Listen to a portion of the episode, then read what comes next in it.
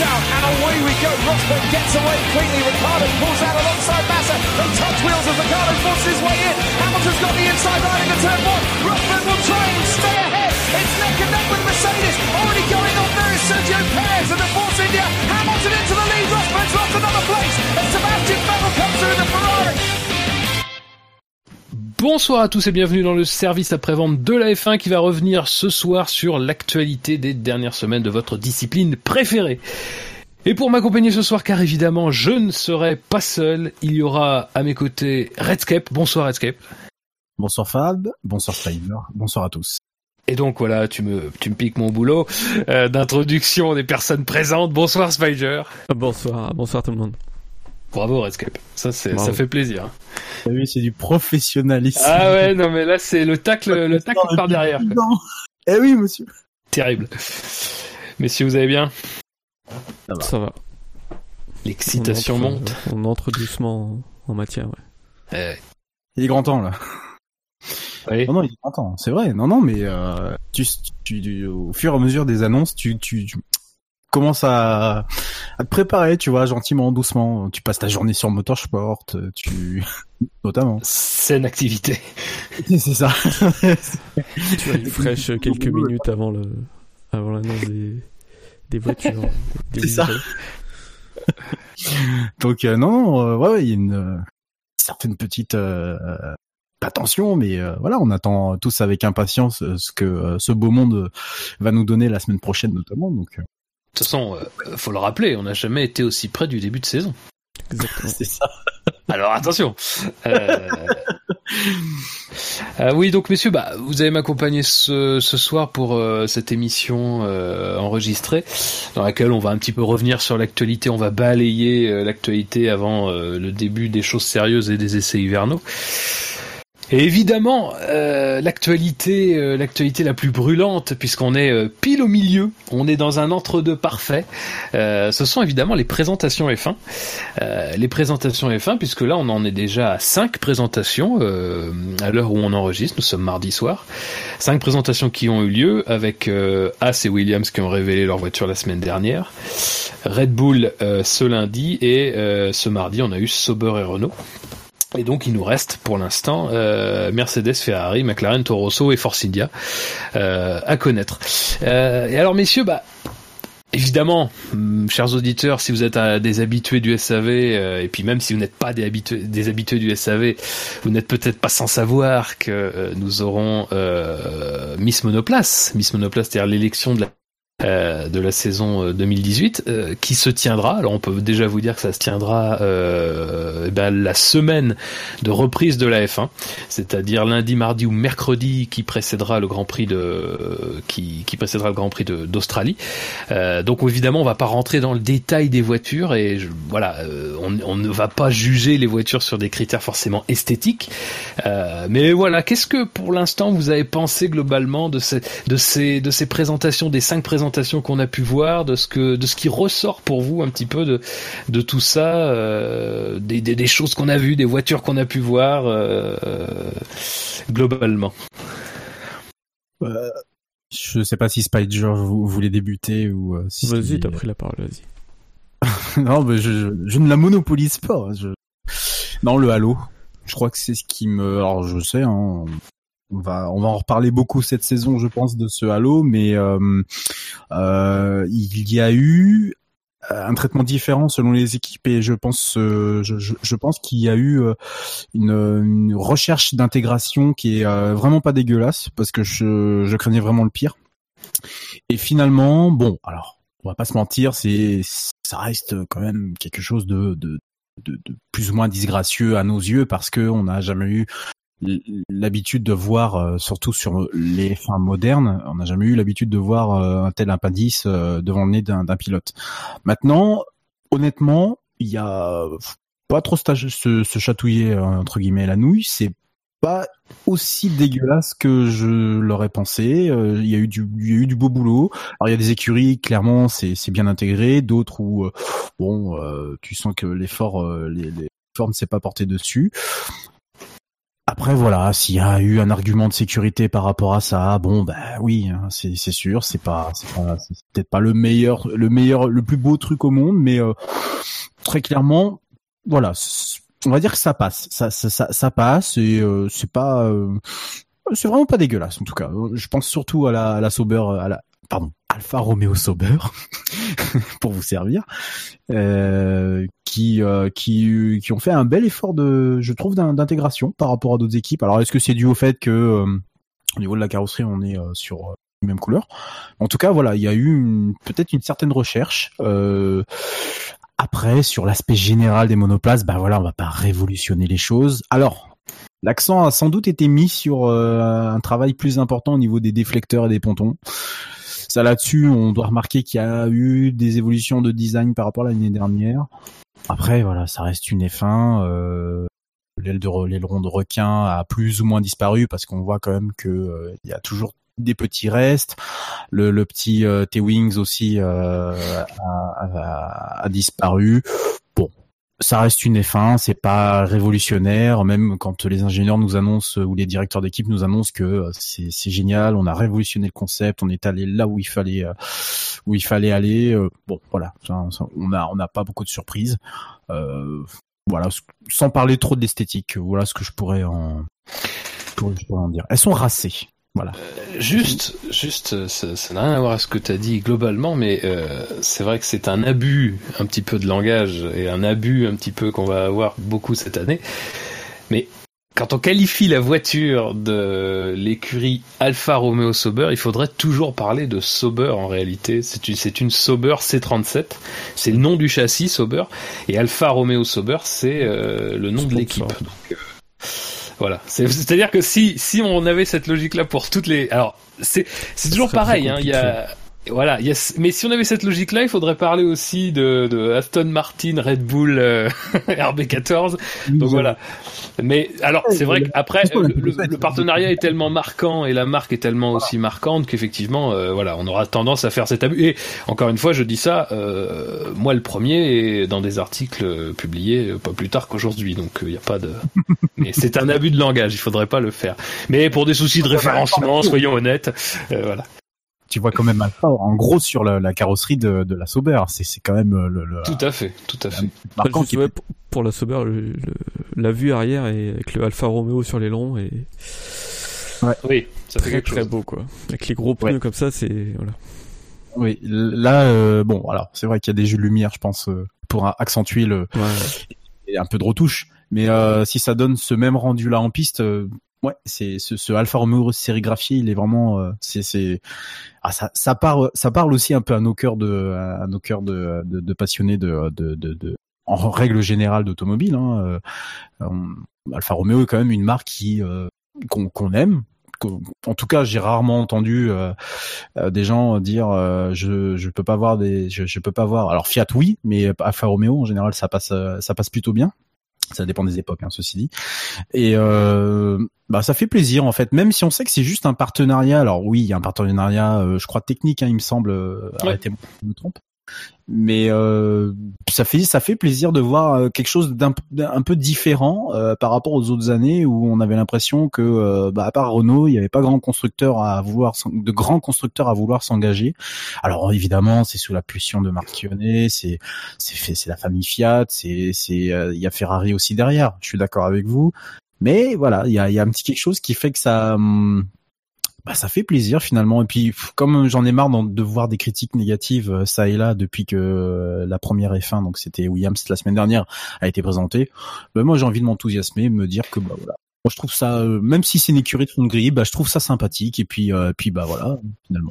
Après, au-delà de bah, simplement du nom et du fait que ce soit la marque Alfa Romeo, euh, on, constate bien euh, qu'il y a quand même une, recherche un petit peu. Alors même si encore une fois Alfa Romeo n'est pas constructeur, hein, on parle bien de Sauber. Euh, voilà, évidemment Alfa Romeo participe, a de l'influence sur la, la, Sauber, mais ce n'est pas le constructeur. Mais malgré tout, on voit bien qu'il y a la volonté de chez Sauber, et notamment c'était vachement criant dans la vidéo de présentation de la voiture, de s'inscrire dans l'histoire aussi d'Alfa Romeo. Faut dire qu'Alfa Romeo, euh, c'est pas forcément, euh, l'époque la plus lointaine de la F1, mais Alfa Romeo a porté euh, le premier les premiers champions du monde de la Formule 1, quoi.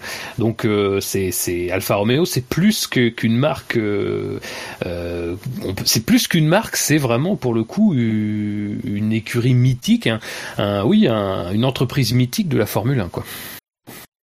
Donc euh, même si les attentes sont peut-être euh, sont peut-être euh, là sont peut-être là où elles ne sont pas, Frédéric Vasseur était quand même plutôt prudent, en sachant que voilà l'objectif est quand même de l'objectif n'est pas de griller les étapes ni de ni de se dire qu'Alfa Romeo sera champion du monde ce qui ne seront de toute façon pas mais un, un, tel retour bon bah mais j'inscris ça dans le même cadre finalement qu'Aston Martin avec Red Bull finalement parce que euh, bon là c'est une autre dimension il y a c'est pareil c'est un partenariat euh, technique euh, qui se partage ça reste une Red Bull au niveau du châssis mais moi, je, je, moi, j'aimerais que par la, par l'apport de ces marques qui ne s'engagent pas encore totalement, mais qui, je, peux voir ça comme un tâtonnement. Hein. On tâte le terrain, on voit, on apporte un peu d'argent, on apporte un peu d'ingénieurs, et puis on voit ce que ça va donner. Et puis il y a aussi un peu de collaboration de l'autre côté puisque il y a des euh, il y a du transfert de technologie entre la route et la et la et la, et la course.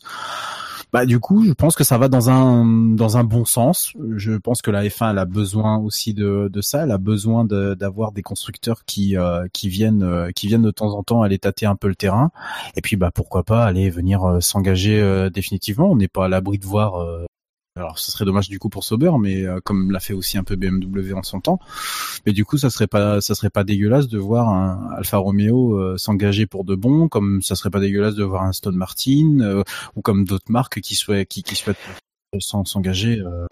après, je vois plus après, attends.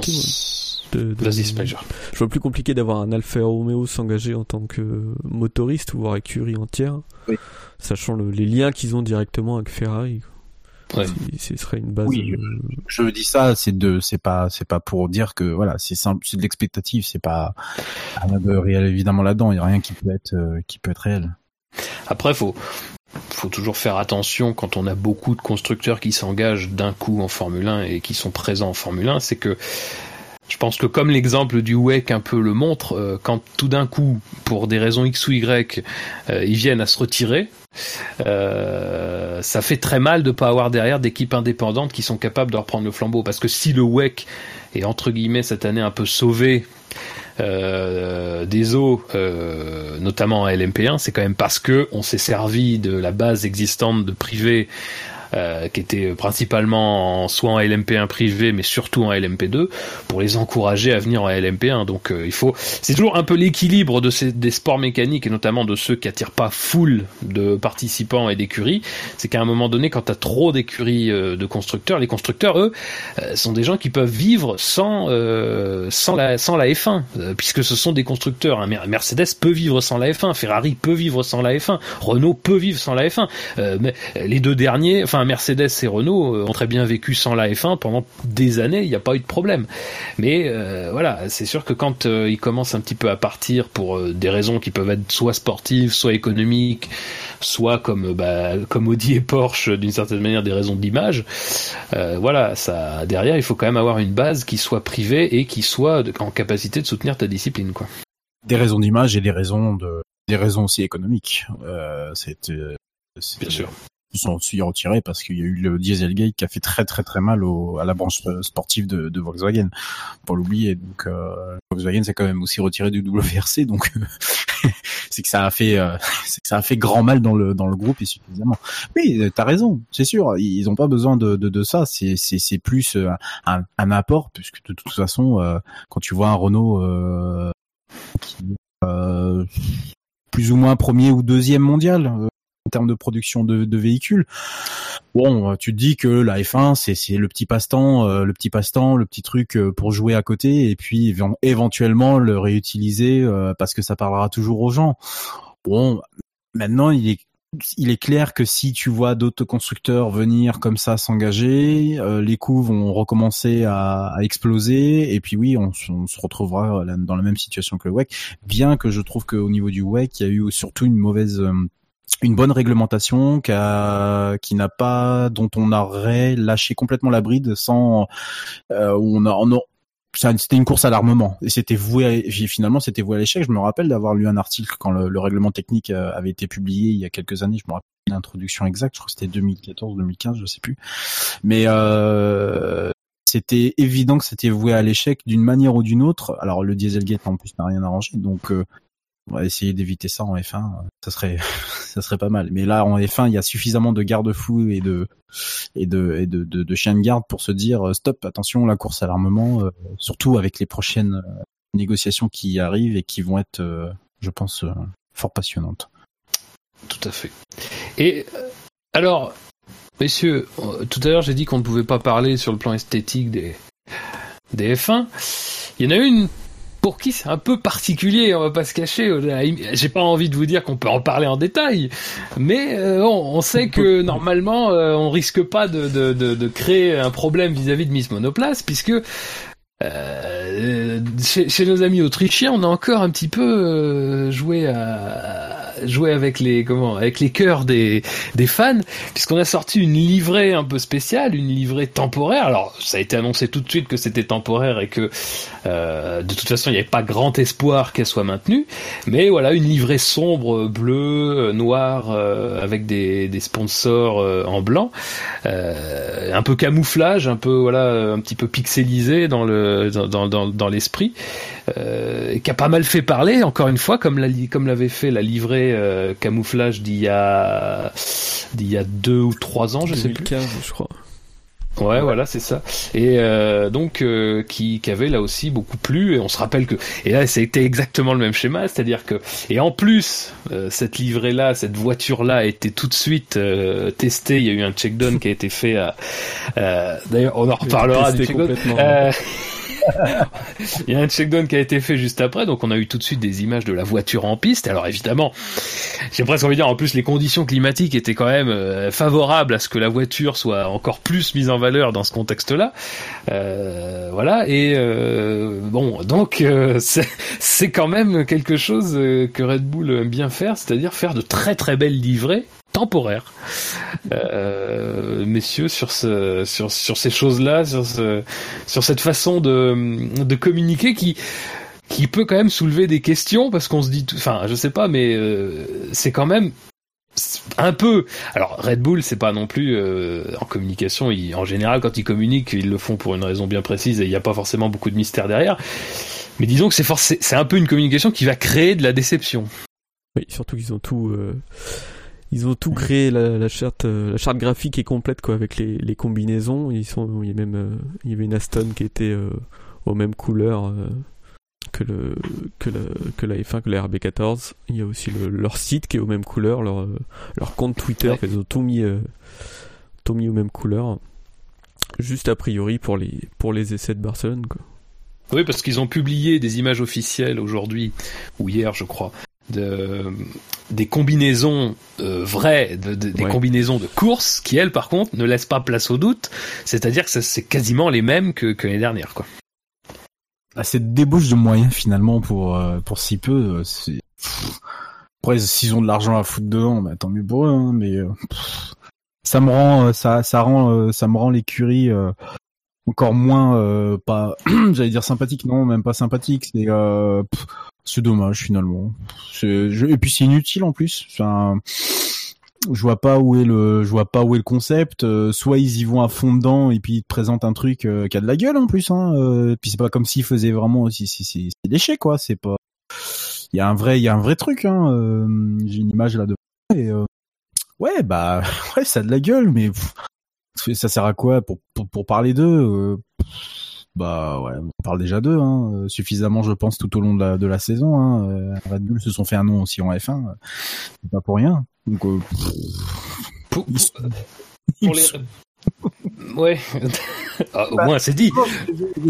C'est des trivial, mais ça me saoule moi de voir des conneries pareilles quoi. Bon, Christian Horner a, a, a déclaré euh, que c'était un petit peu un, un clin d'œil au fait que cette année ils avaient un petit peu modifié leur, processus, leur processus de construction, qu'ils avaient choisi d'arrêter un petit peu la course effrénée à la recherche absolue qui les années précédentes leur avait fait finir la voiture très tard et qui avait, selon eux et selon ce qu'ils ont pu euh, étudier sur la question, et eh ben un petit peu, c'est ça qui avait un petit peu poser leurs problèmes de début de saison.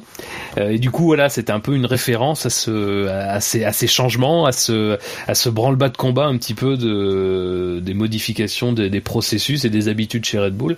Et voilà, ils voulaient marquer le coup en faisant cette livrée-là euh, euh, pour, pour, euh, pour, pour ah présenter la voiture, quoi. Pour des trucs léchés en plus, c'est clairement, c'est, tu vois qu'il y a euh, tu vois qu'il y a du il y a, il y a, il y a, du taf derrière. Ça veut dire qu'il y a, il y a, pendant euh, pendant euh, 15 jours euh, 3 semaines un mois t'as des je suis sûr que t'as tout tout l'équipe de designers de marketing qui euh, ne serait-ce que je sais pas moi. Alors en plus le livret temporaire, il te place Aston Martin à l'endroit exact où euh, moi je, je, je rêvais qu'il soit, c'est-à-dire au niveau de au niveau de l'aileron. Quand vous regardez la voiture euh, de de, de face, euh, mais pour finalement dire qu'on va revenir à la même livrée que l'année dernière, qui était pas qui était pas fantastique, hormis le fait que c'était une peinture mat. Mais ça bon, c'est c'est mon avis perso bah ouais, ils saoulent quoi, c'est tout. Ils font chier avec leurs conneries. C'est pour faire parler d'eux quoi. Oui, oui, je sais. ah là là là là là là, désolé, chers auditeurs, ces mots ah. terribles. Euh, oui. Sympathie en plus pour cette équipe-là, merde quoi. Non, ils nous s'amusent, c'est les. ça, ils nous C'était lundi, lundi, matin, il me semble. Oui, c'est pas dur, excuse-moi, je t'ai. Non, je dis s'amuse quoi, c'est l'équipe de com qui. Ouais, ouais bah il faut. Euh, de toute façon, la, livrée c'est la même que l'année dernière, donc euh, vous avez le droit de faire une pour les essais et puis voilà quoi. C'est ça. ouais, c'est ça l'I8, c'est, c'est vous avez sorti, vous avez le droit de sortir de prison pendant pendant un mois et vous retourner derrière. Non mais ça donne ça donne cette impression. Bon. Quand je pense qu'avec ce budget d'équipe de com pour cette livrée là, on aurait pu sauver Manor l'année dernière. enfin bon, je veux pas être démago. ne sois pas désagréable s'il te plaît. Le type disait totalement démago, on dirait Laurent Wauquiez. Euh, euh, non, je, je veux pas.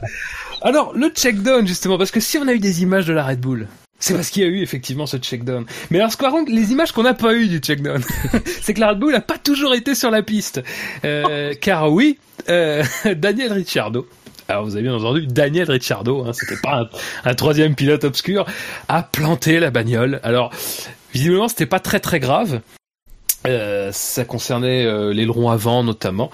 Euh, mais le truc c'est que ce qui est pas très très grave, c'est-à-dire un aileron avant au cours de l'année, euh, ça passe. Mais en début de saison, quand les pièces sont pas forcément toutes faites et que il n'y a pas forcément énormément euh, de pièces de remplacement, ça pouvait créer un problème. Mais alors, du coup, il y a eu une communication de, enfin, en tout cas, il y a eu des informations prises chez Red Bull, et visiblement, ça n'a pas et ça ne va pas euh, retarder le programme. Mais voilà, euh, Ricciardo s'est quand même fait une petite euh, embardée euh, qui était évitable, je pense, pour un check-down.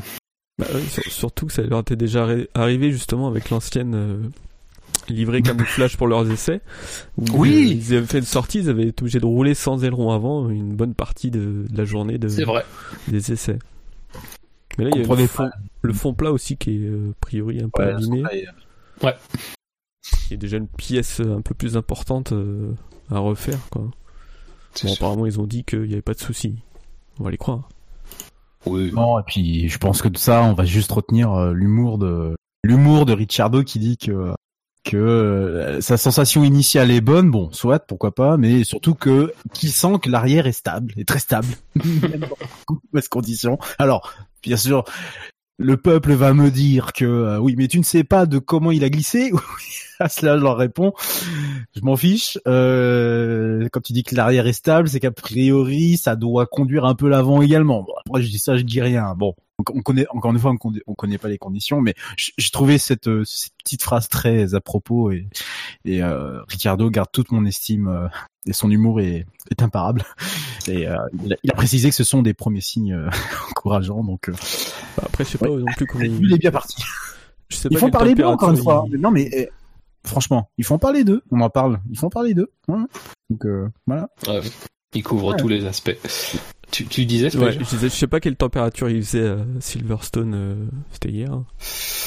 Ouais, mais de pas faire très chaud avec la piste humide, ça doit pas être simple quand même de d'essayer de tourner un peu avec cette voiture. Non, et puis en plus, j'imagine qu'ils sont alors au-delà du fait que ça soit le, le, le check-down, j'imagine que euh, ils sont sans doute limités euh, sur le peut-être sur le matériel qui est utilisé. Euh, oui, puisque c'était dans le cadre d'une des deux journées de tournage promotionnel, donc non seulement c'est limité à 100 km, normalement à vitesse plus ou moins réduite, mais surtout Pirelli pour l'occasion fournit des pneus de démonstration, donc ils n'avaient pas les pneus euh, spécification 2018.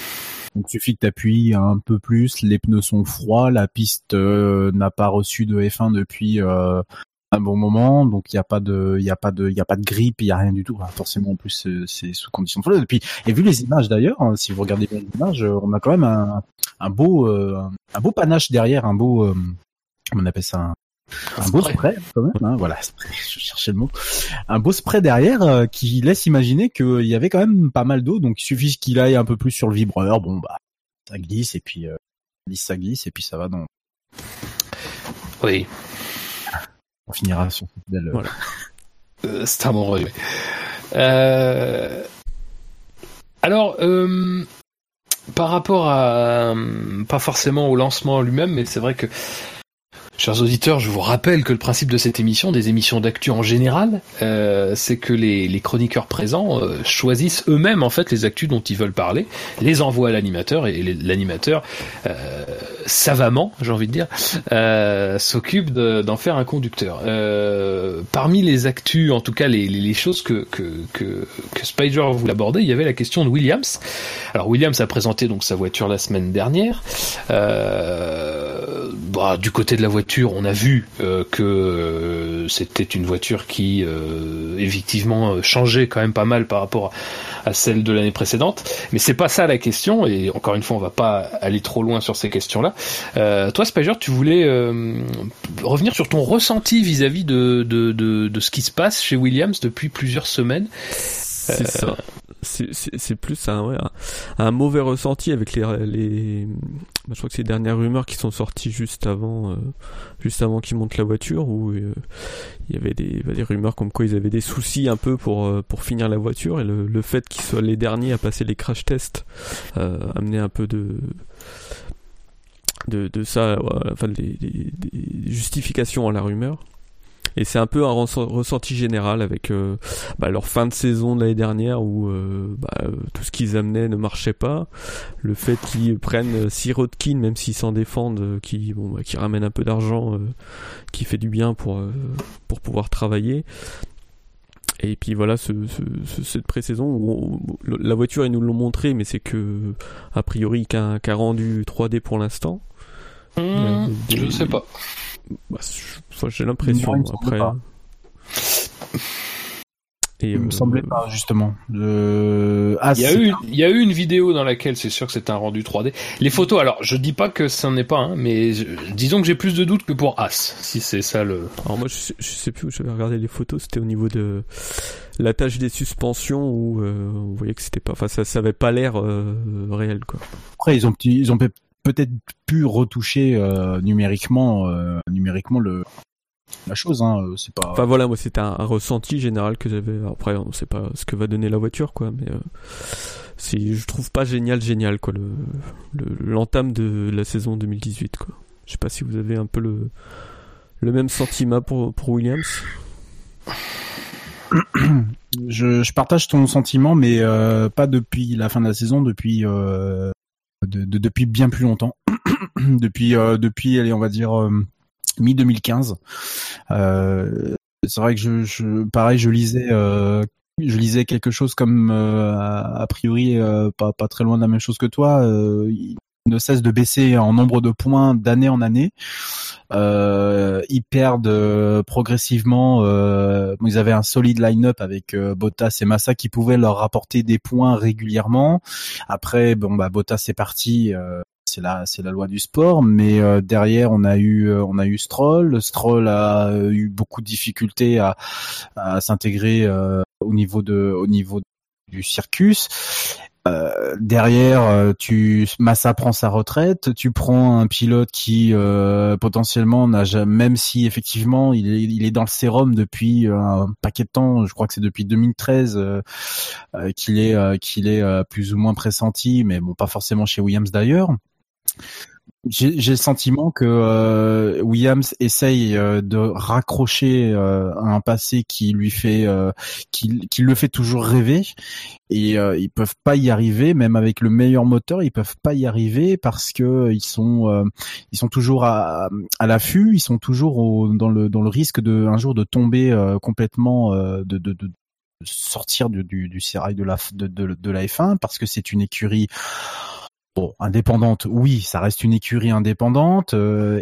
c'est, euh, j'aime j'aime beaucoup Williams, j'ai beaucoup d'affection pour Williams, mais euh, je ne peux pas m'empêcher de penser que un jour ou l'autre, quand il y aura plus les millions de Papa Stroll ou quand il y aura plus les les quand il y aura plus les valises de billets d'un pilote payant, ça finira ça finira ça, finira par tomber en par tomber par, tom, par par faire mal pour eux et il faut, juste leur espérer que ça ne soit qu'une mauvaise passe, qu'ils essayent de recruter entre guillemets un, pilote de pointe. Moi, je pense que un, je, pense encore aujourd'hui que par exemple un, Jenson Button, même s'il était proche de, même s'il avait il était attaché à McLaren aurait pu apporter euh, ce petit euh, ce, ce, petit regain parce que pour moi là Williams avec ses deux pilotes principalement avec ces deux pilotes, euh, sont passés en seconde zone. Et même si effectivement Padillo dit que c'est révolutionnaire, qu'on a réinventé un certain nombre de concepts, etc., etc., reste quand même que euh, Williams euh, est de plus en plus en retrait, qu'il n'arrive plus à trouver les, solutions techniques, qu'il patine sur des choses pourtant essentielles en F1. Je pense notamment aux, aux stratégies qui sont souvent très ratées chez eux en course, euh, notamment l'année dernière où ça a été quand même une assez grosse catastrophe. Alors à part faire des coups d'éclat, comme par exemple l'année dernière avec euh, Lance Stroll euh, au Grand Prix de prix d'Azerbaïdjan où il a fini troisième.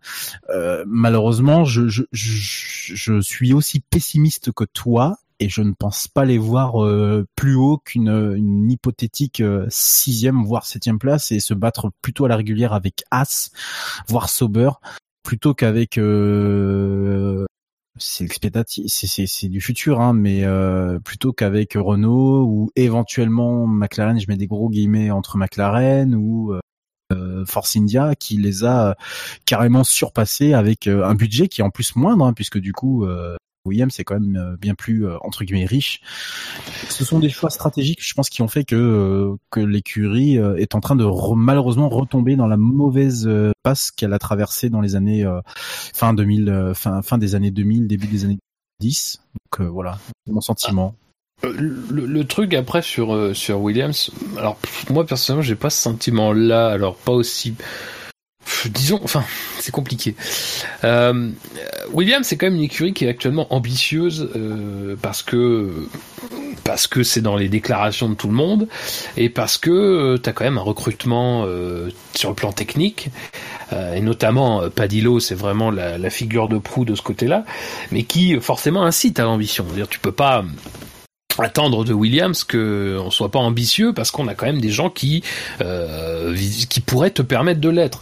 Il y a aussi le fait que sur le changement réglementaire 2000, à partir de 2014 sur le nouveau moteur, euh, on a quand même eu euh, des performances qui étaient intéressantes. Alors certes, qui dépendait peut-être plus en grande partie euh, de, du moteur, ça c'est sûr, et que maintenant que le moteur est moins euh, clairement dominateur, euh, eh ben on rentre un peu dans le rang, ça c'est clair aussi. Euh, mais effectivement, il y a la comparaison avec Force India, et la comparaison avec Force India fait mal de ce côté-là. après, je pense que ce qui est, ce qui est plus, ce qui est, ce qui me questionne un peu plus, moi, c'est peut-être à la limite plutôt. Enfin, c'est l'engagement, par exemple, des Strolls dans Williams.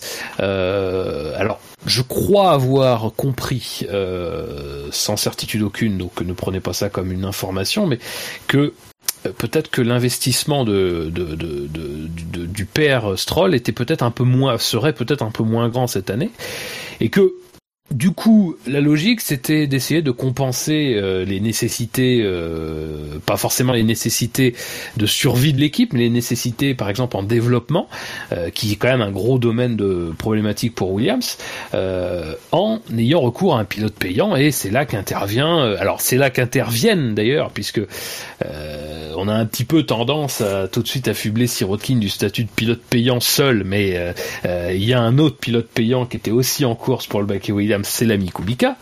Euh, mais voilà, donc euh, on a besoin de d'argent pour euh, essayer de garantir que le développement de la voiture soit bon et que de ce côté-là, on puisse au moins compter sur ça.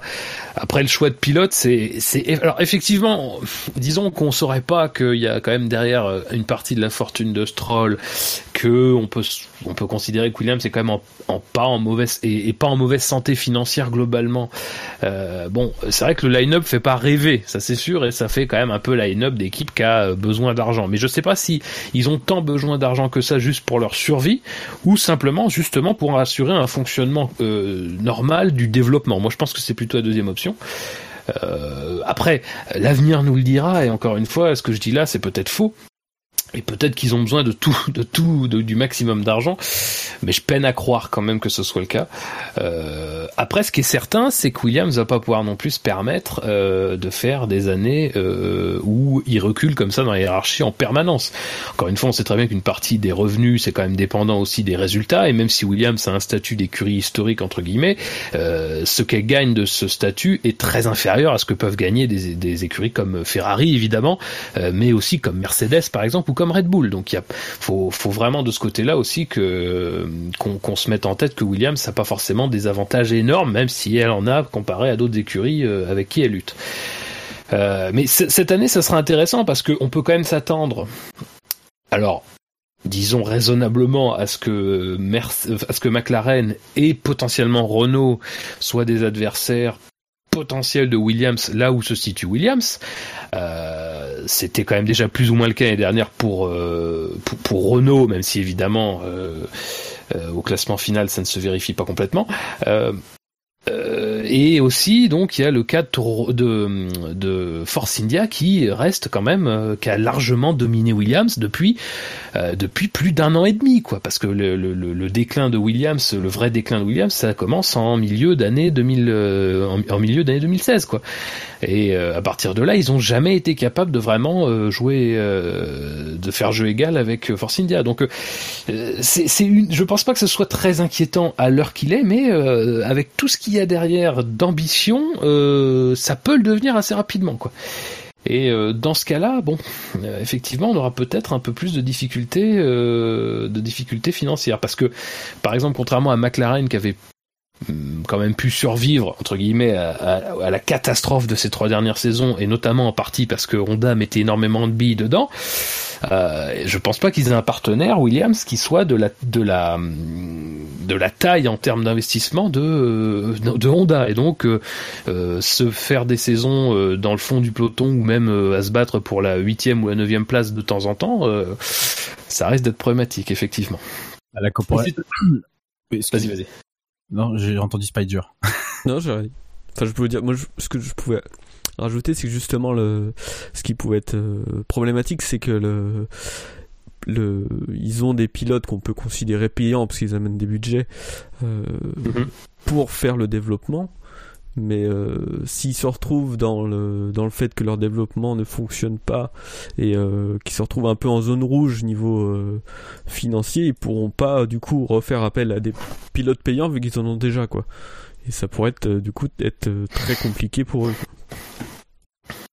Oui, il y a, oui, c'est compliqué de, de, de, en termes là. Et puis il faut voir aussi le, le, le, le, ne serait-ce que les gains bruts euh, au niveau des points. En 2014, je crois qu'ils étaient à plus de 200 et quelques points. Euh, cette année, enfin l'année dernière, en 2017, je crois qu'ils ont fini à 89 ou 86, je sais plus, j'ai plus le classement en tête. Euh, en termes de revenus bruts, ça fait quand même un peu mal. Alors c'est sûr que du coup les droits d'inscription au championnat sont quand même un peu moins oui, forcément. Ça fait quand même un peu mal. Euh, le, ça fait un peu mal de de de de, voir que c'est pas encore une fois. D'ailleurs, c'est même pas une écurie de fond de plateau en termes de en termes de de de, de en termes de, de grosseur de de trésorerie entre guillemets, même si on peut pas appeler ça comme ça, mais euh, vous avez compris l'idée. Euh, oui attention, attention, parce que bon, 89 points, ça peut rapidement se diviser par deux si euh, derrière il y a de la concurrence qui euh, qui, qui se qui se déchaîne. Et ils se sont fait dépasser euh, donc par du coup. ils se sont fait dépasser par Force India. Bon, ils étaient quand même pas très loin de Red Bull en 2014 ou en 2015, je sais plus. Ensuite, ils se font dépasser par Force India. Ça, je pense que Renault se serait réveillé un tout petit peu avant. Il y avait moyen qu'ils aillent, euh, qu'ils aillent plus ou moins euh, commencer à aller chercher. Ça a été même euh, plus ou moins cité entre les lignes en milieu fin de saison attention, attention et surtout attention particulière sur les sur les pilotes. Encore une fois, je me répète, au risque de risque de, taper dessus, mais euh, ce ne sont pas des pilotes euh, très aguerris. Euh, même si Stroll multiplie les déclarations sur le fait que il s'est fait accepter, que il comprend qu'il doit travailler, qu'il comprend les critiques et que maintenant tout va bien, on va avoir l'œil dessus et ah, il dit pas que tout va bien. Il dit pas que tout va bien. Non, il dit pas que tout va. Mais c'est un peu l'impression générale que moi j'en ai, si tu veux. C'est, euh, c'est euh, bon bah voilà les gars, moi j'ai passé une première saison. Maintenant vous me laissez tranquille, vous me laissez bosser dans mon coin. Alors c'est vrai que là-dessus, bah, peut-être un peu raison. Oui. Trop tort, parce que c'est vrai que euh, je, je pense que d'avoir de, de, rentrer en F1 et puis d'avoir toutes ces critiques tout au long de la saison et on en fait partie et si on assume du coup, euh, je pense que ça n'a rien de ça n'a rien de, de, de, spécialement facile. Maintenant, bon, faut pas oublier que euh, sans l'apport, sans sans sans son, son son père entre guillemets, il n'est pas en F1 et c'est pas avec ce qu'il montre en piste qu'il qu'il qu'il y restera. Donc vraiment attention particulière sur les pilotes. Euh, Sirotkin, j'ai rien de spécial à dire sur lui. Euh, pour moi, il y a rien de il y a rien de rien en particulier qui m'ait euh, qui m'ait fait lever de ma chaise euh, ou mon fauteuil euh, le concernant. Et, on va attendre le premier Grand Prix de la saison et je pense je pense même hein, que le, le, les essais de Barcelone et les premiers essais libres en Australie seront véritablement le point d'ancrage de toute la saison. C'est-à-dire que si ils réussissent à pas trop se faire remarquer, s'ils ont plus ou moins dans le peloton, pardon, ça ça peut ça, peut jouer pendant quelques courses faire une sorte d'illusion et ils vont pas trop trop mal s'en sortir. Par contre clairement si on les voit larguer, vous pouvez être sûr que ils vont boire le calice mais alors jusqu'à la lie. Donc euh, attendons, wait and see et on verra euh, on verra euh, rendez-vous au premier virage comme dit. Mais ah, c'est beau ça. Ouais, t'as vu ça. Mais euh, je, je, j'espère. Hein. Sincèrement, j'espère que c'est pas, c'est pas ce que je crains. J'ai les mêmes craintes que toi, Spider. J'espère franchement parce que il mérite pas ça et euh, euh, et ça, il faut qu'il faut, il faut qu'une telle écurie finisse par rebondir un jour ou l'autre parce que parce que des écuries comme ça, ça nous, ça nous manque aussi un peu aux avant-postes. Messieurs, bah, je vous propose d'enchaîner un petit peu sur, sur le reste. Alors juste parce que on les a pas encore, donc juste donner les dates des présentations.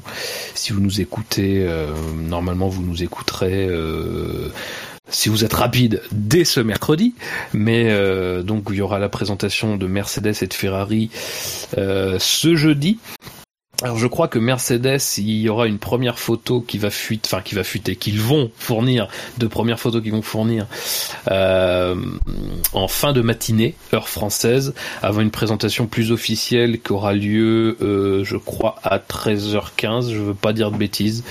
Euh, Ferrari, ça sera à 15h. Alors McLaren, j'ai pas l'horaire en tête, j'ai lu que ça, ça, pourrait être très tôt le matin, mais je, je n'en suis pas sûr, donc euh, ne vous fiez pas à ce, à ce que je quelque chose comme ça. Oui, moi aussi, mais bon, alors, voilà. Euh, disons que levez-vous à partir de 8 heures. comme, ça, vous serez sûr de pas manquer. Euh, voilà. Euh, il y aura, pour ce qui a été annoncé, il y aura Toro Rosso. Toro Rosso, ça sera lundi. donc lundi, ça veut dire là pour le coup très tôt, ça sera sur les coups de 8h10 avant le début des, du premier roulage, des essais.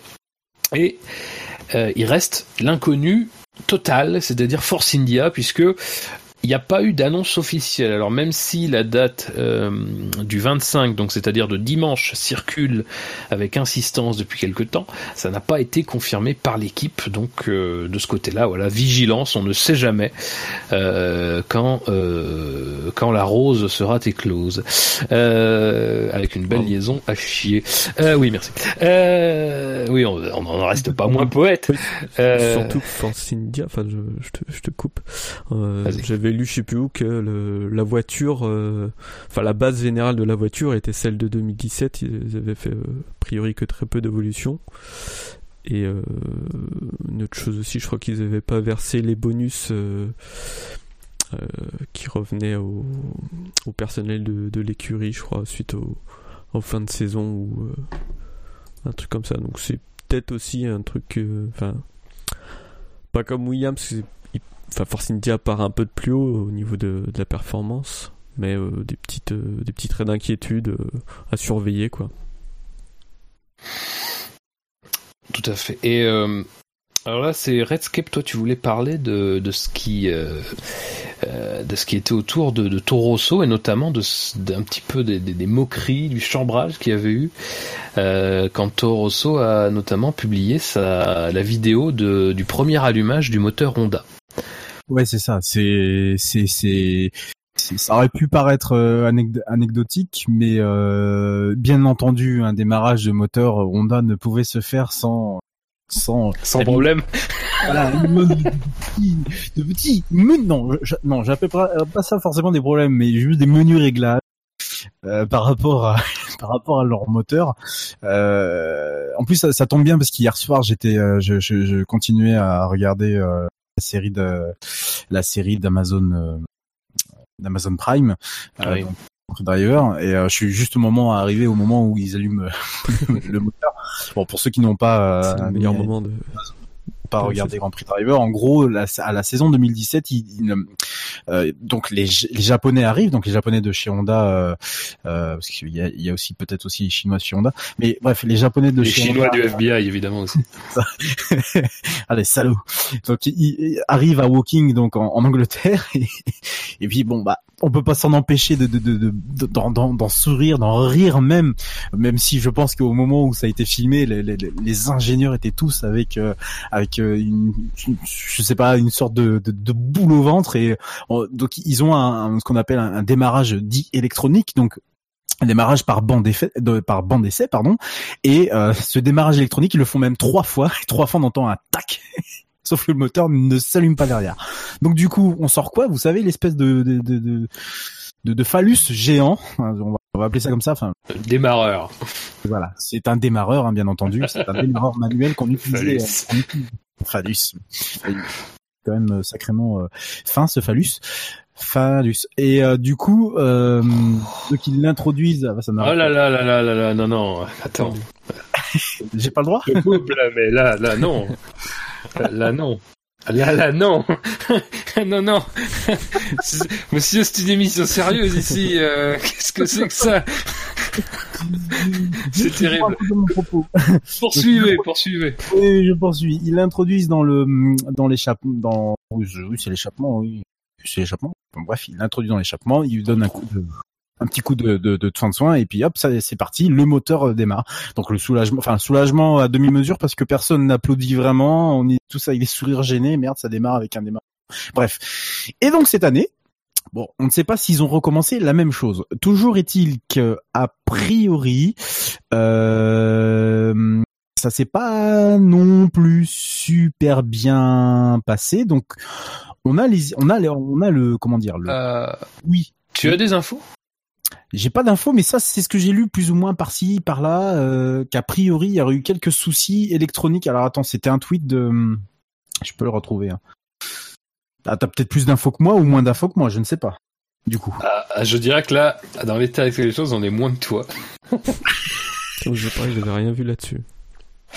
Alors, pour être tout à fait honnête sur la question, juste, j'en profite que tu cherches. Euh, ce que tu ce que tu cherches. Euh, que, que, alors, il y avait eu des indiscrétions sur le fait que s'il y avait un démarrage qui s'était mal passé, ou en tout cas une mise en route qui s'était mal passée, c'était plutôt du côté de Mercedes en fait, euh, Ça, j'ai lu. avec des, des ouais, avec des petits problèmes euh, au moment du démarrage du moteur.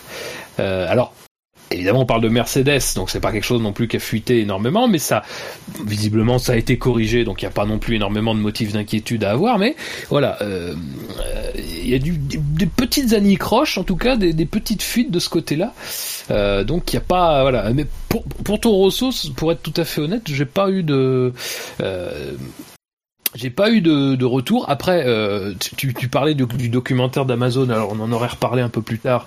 On en reparlera peut-être un peu plus tard. Mais euh, le documentaire d'Amazon est intéressant dans ce que, on- dans la façon dont ça s'est passé. Et euh, on se souvient aussi que l'année dernière, on avait eu cette nouvelle du fait que le moteur avait démarré. On n'avait pas forcément eu les détails de la façon dont ça s'était passé.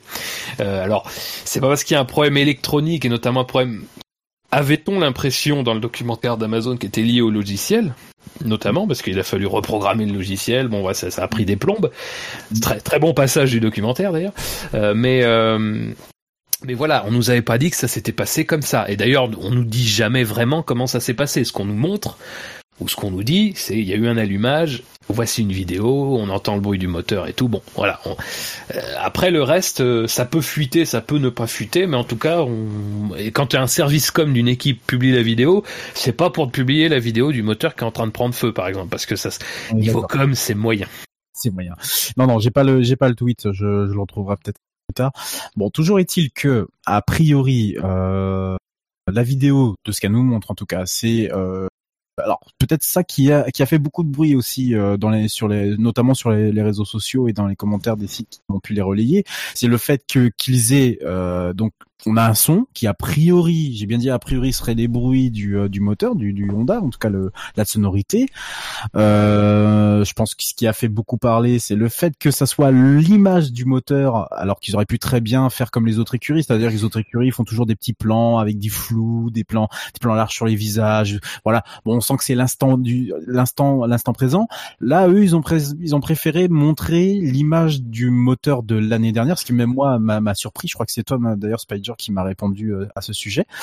Euh, ça peut, alors ça, ça a du coup tellement entre guillemets, euh, entre vraiment entre guillemets, hein, ça, ça a tellement fait parler que Toro Rosso s'est senti obligé de, de, de saisir la chose et de et de publier une, une, une FAQ euh, assez particulière euh, qui est présente d'ailleurs sur le, le, le Twitter de Toro Rosso et qui qui essaye de tourner un peu en dérision les les les les, les comment dire les euh, les petites choses qui ont qui font que le, le, le Honda dès qu'on en parle on se crispe donc euh, je sais pas si Fab tu veux que je je, je prenne les quelques questions que je vois devant moi ça peut peut-être euh, éventuellement euh, être intéressant je sais pas c'est à toi de me Si, si- si tu veux, si tu veux, vas-y. voilà.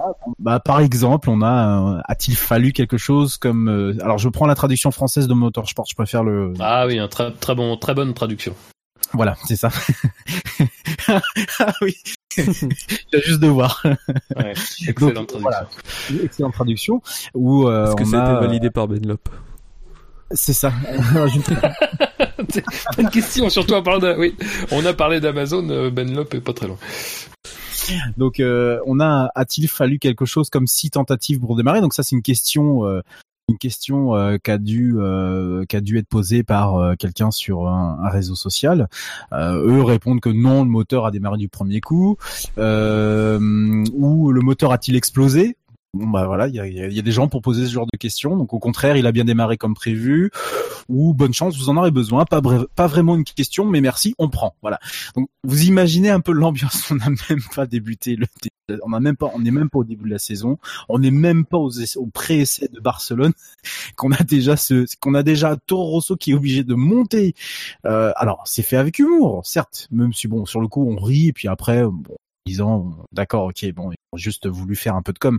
Mais si Toro Rosso est déjà obligé de monter sur le au créneau pour essayer de défendre euh, son partenariat avec Honda, euh, je pense que même si c'est une écurie entre guillemets de fond gris, ça va pas travailler totalement serein, je pense, du côté de du côté de Fayensa comme du côté du euh, du Japon.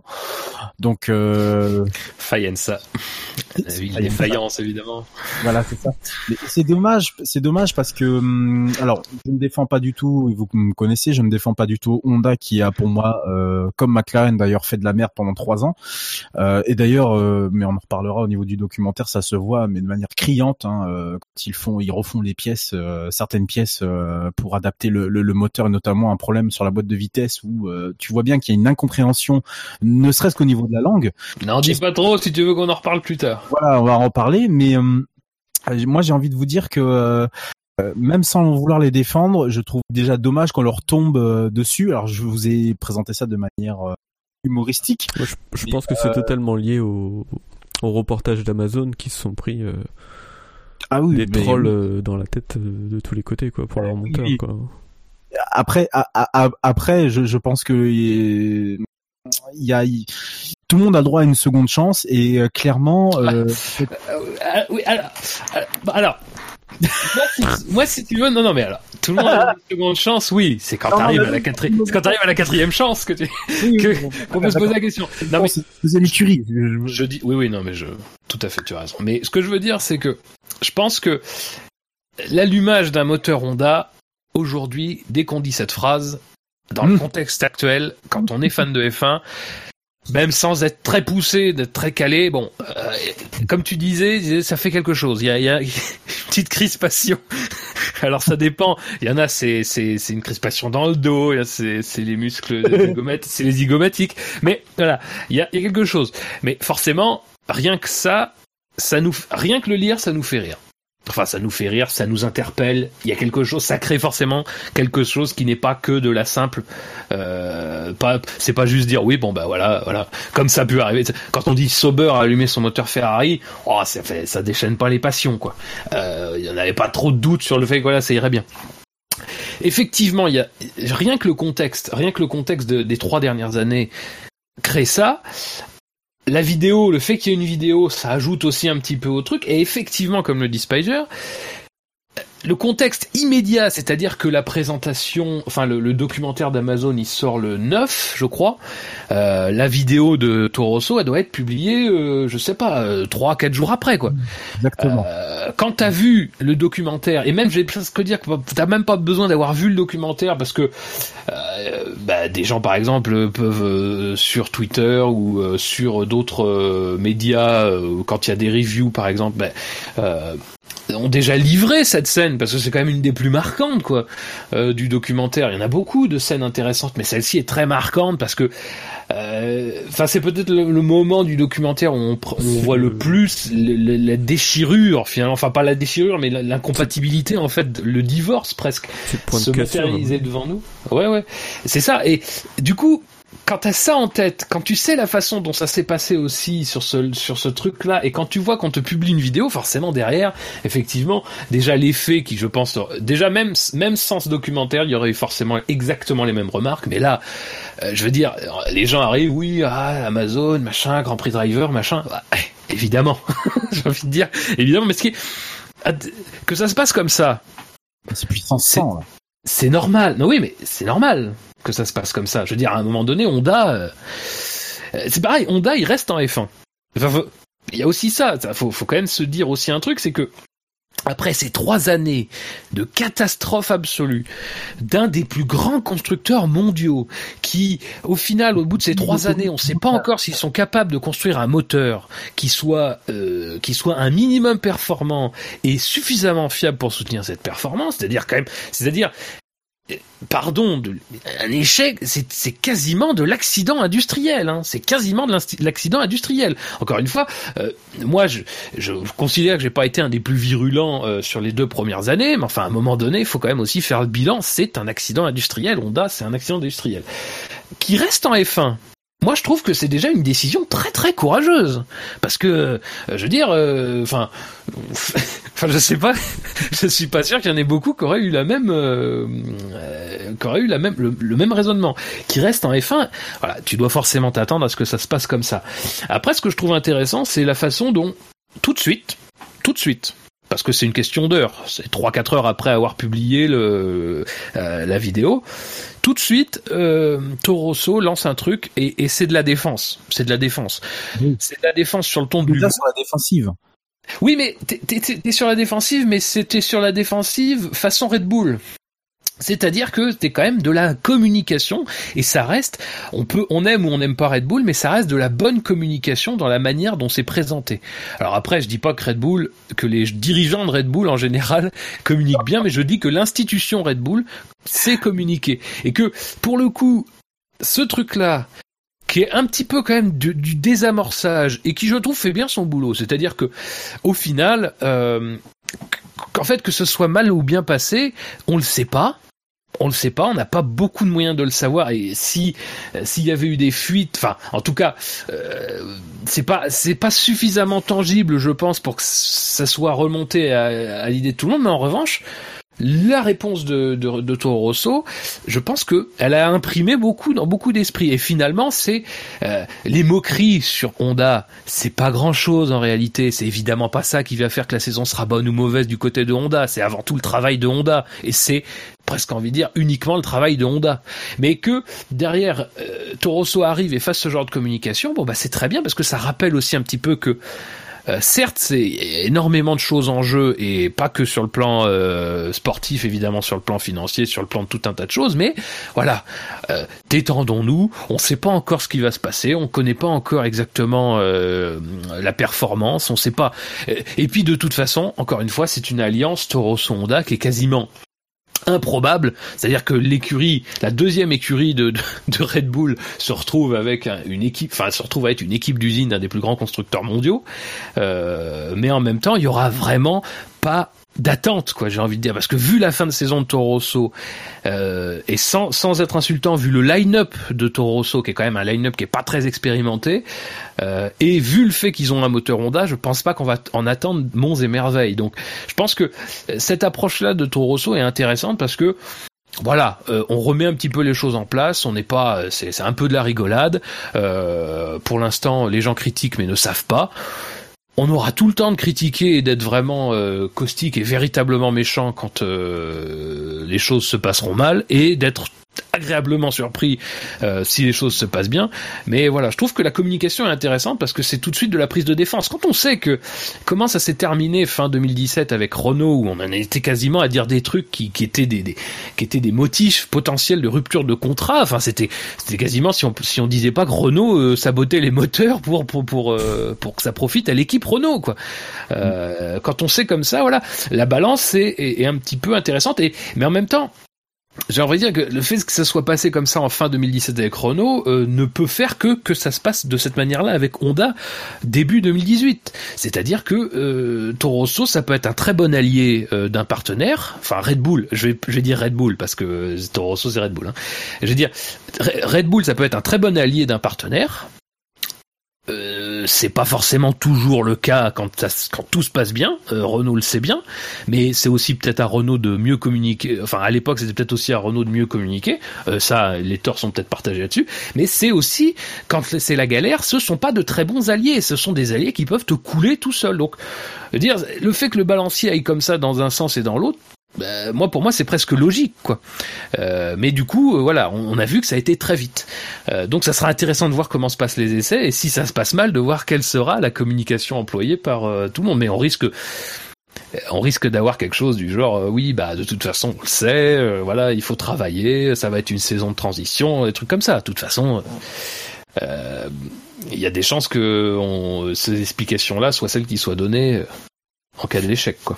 Je rebondis sur ce que tu dis, Fab. Effectivement, c'est extrêmement courageux de la part de, Honda, pour pas dire suicidaire, parce que comme tu l'as si bien rappelé, ce sont de très très mauvais alliés dès qu'il s'agit euh, d'avoir euh, à taper sur sur sur le moteur. Et je pense que euh, là encore, ça va. pas eu de tour de roue, il n'y a pas eu de il y a pas y a pas d'essai voilà il y a rien du tout pour l'instant mais alors les même s'il n'y a pas d'attente, je, pense que l'attente, elle est pas en dehors, elle est dedans, elle est à l'intérieur. Tout le monde sait que avec Renault et le fait que le torchon est plus ou moins brûlé, il y a quelques saisons de ça et que bon, les c'est moins ça c'est ça c'est un peu décristallisé. On sait tous que d'ici l'année prochaine, il va y avoir certainement de grosses discussions entre Red Bull, Renault, probablement Honda, et qu'ils attendent donc d'avoir euh, quelque chose euh, par à ça. Et Honda, ils vont leur faire qu'une ils vont en faire qu'une bouchée. Hein. Soyez-en sûrs. Si Honda et même s'il n'y a pas d'attente, encore une fois, hein, si Honda échoue cette année, c'en est terminé, c'est fini. Pour moi, c'est courageux, mais c'est surtout suicidaire. Parce que être effectivement premier motoriste, euh, premier, alors un des plus grands constructeurs mondiaux, proclamé premier motoriste mondial, euh, parce qu'ils font, et on le rappelle, hein, euh, Honda entre Honda F1 et Honda, les véhicules de route, c'est pas du tout les mêmes moteurs, on est d'accord, mais surtout produisent d'excellents véhicules qui dépassent de très loin euh, en termes de fiabilité, fiabilité moteur ce qu'on peut produire nous en Europe ou ce qui peut être produit aux États-Unis.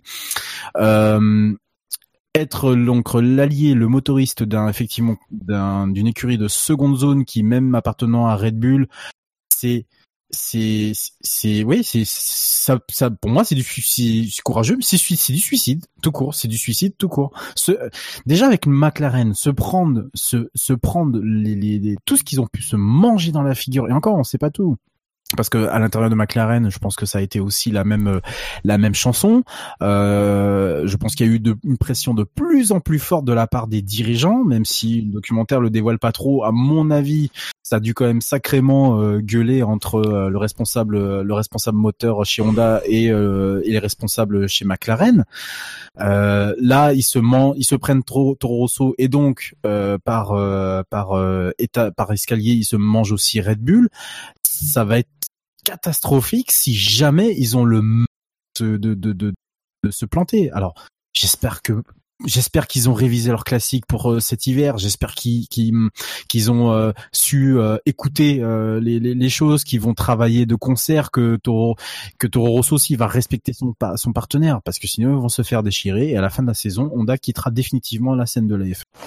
Soyez-en sûrs et certains. Si ça se passe mal, même s'il n'y a pas d'attente, hein, nous on a, moi j'ai pas d'attente, je m'en fiche. Nous on n'a pas d'attente clairement. Par contre, à l'intérieur, je peux vous dire que la pression, elle est très forte.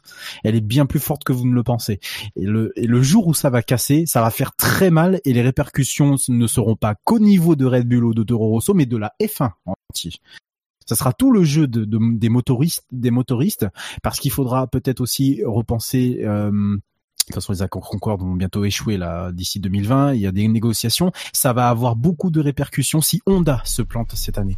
Donc là, c'est, je pense, leur dernière chance. Alors, je suis volontairement fataliste, mais je pense que c'est leur dernière chance. Pessimiste. Euh, oui, oui, euh, fataliste, pessimiste.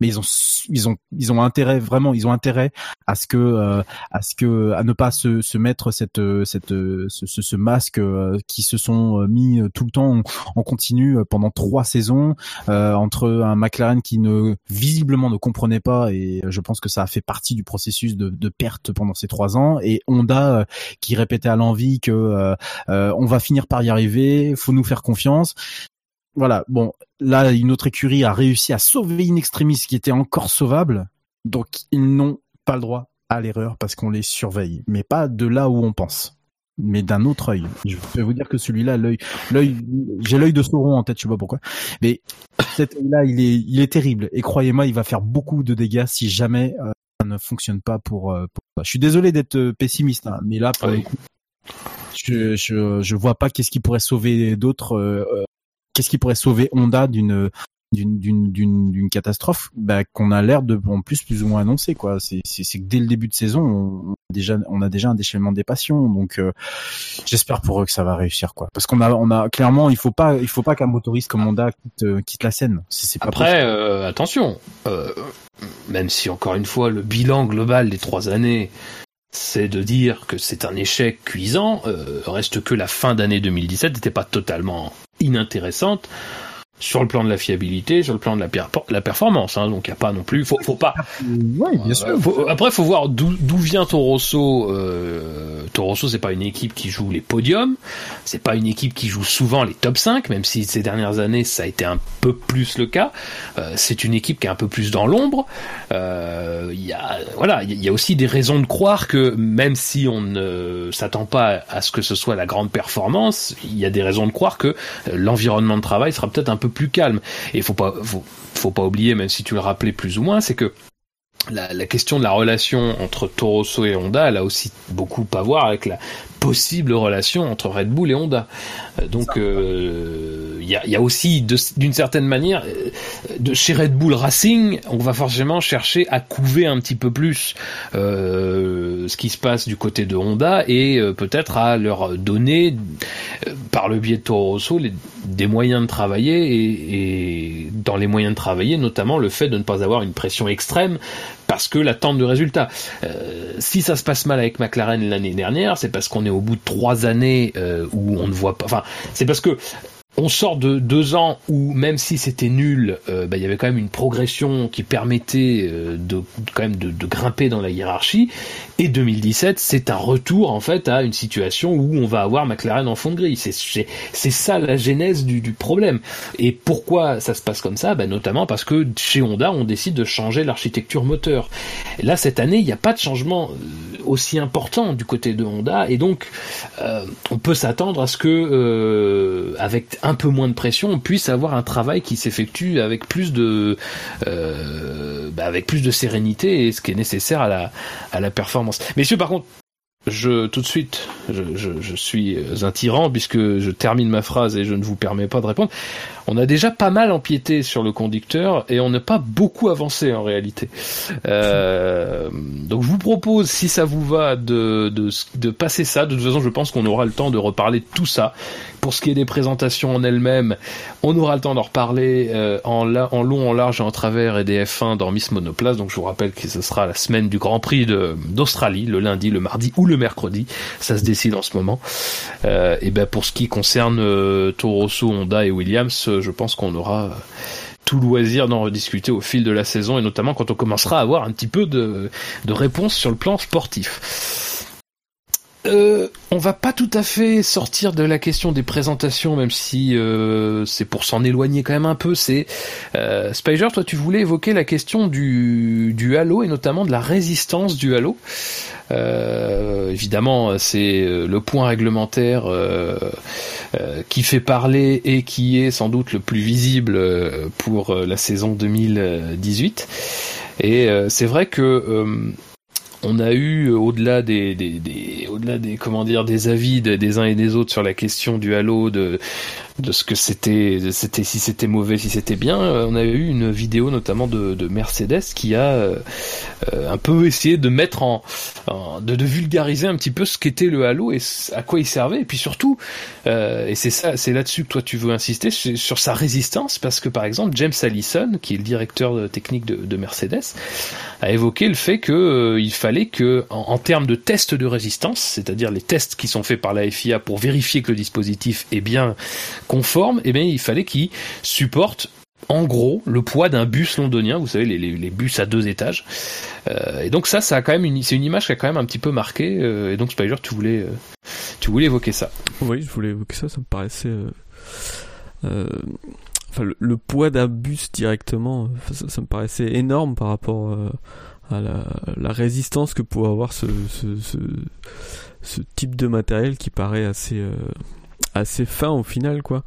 Et surtout le du coup les, problèmes que ça a posé au niveau de l'intégration euh, sur le châssis où ils ont dû revoir euh, de manière assez importante du coup le, tous les points d'ancrage euh, que, que ça avait induit.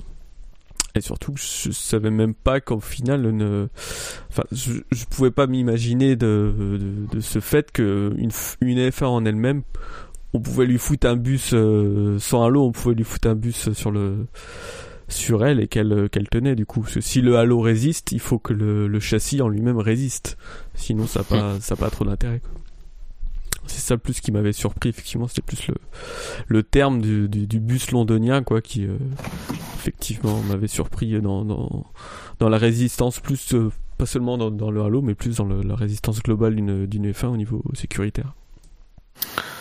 Alors pour pour les spécialistes des, forces exercées sur le Halo, les tests doivent vérifier que euh, pour un choc frontal sur la partie euh, sur la partie euh, comment dire centrale du halo, l'espèce de petit triangle qui fait le lien entre, tous les, les montants, pardon.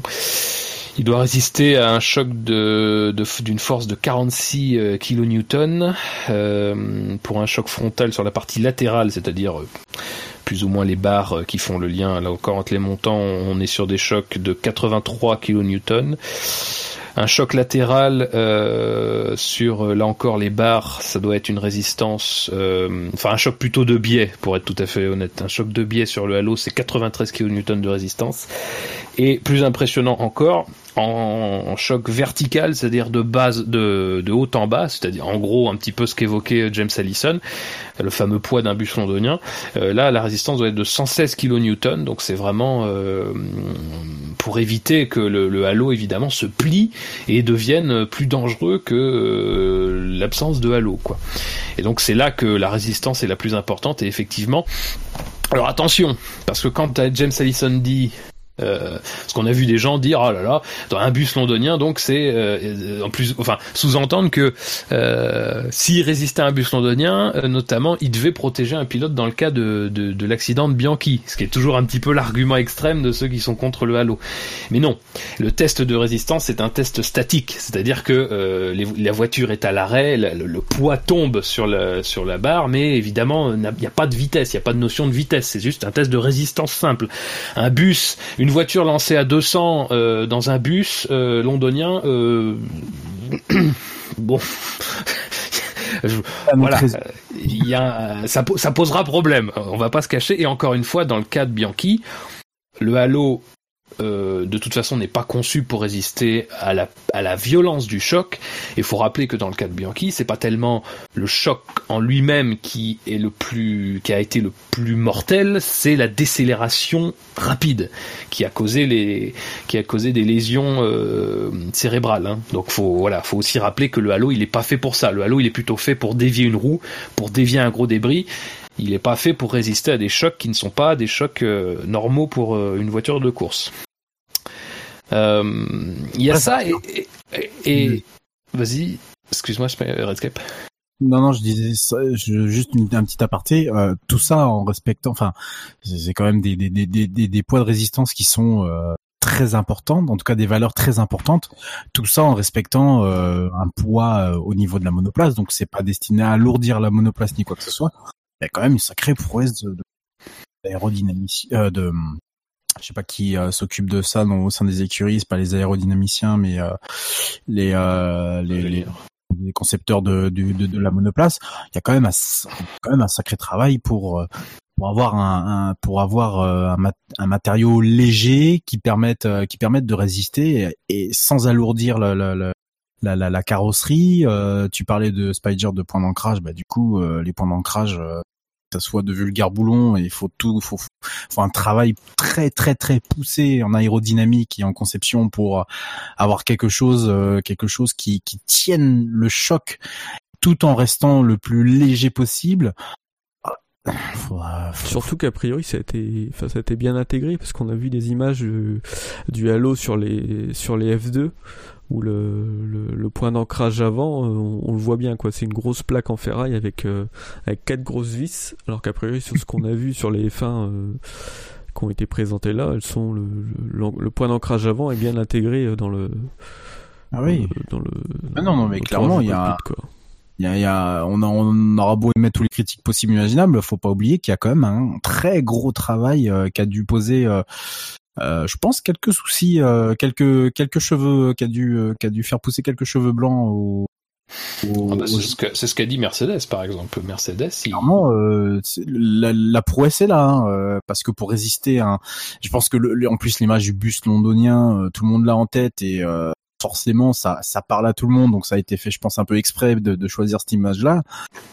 du coup, oui, c'est c'est ouais clairement encore une fois, avec avec les gens qui sont contre, euh, encore une fois, je critique absolument pas parce que ils ont leur raison, comme les gens qui sont pour ont aussi leur raison.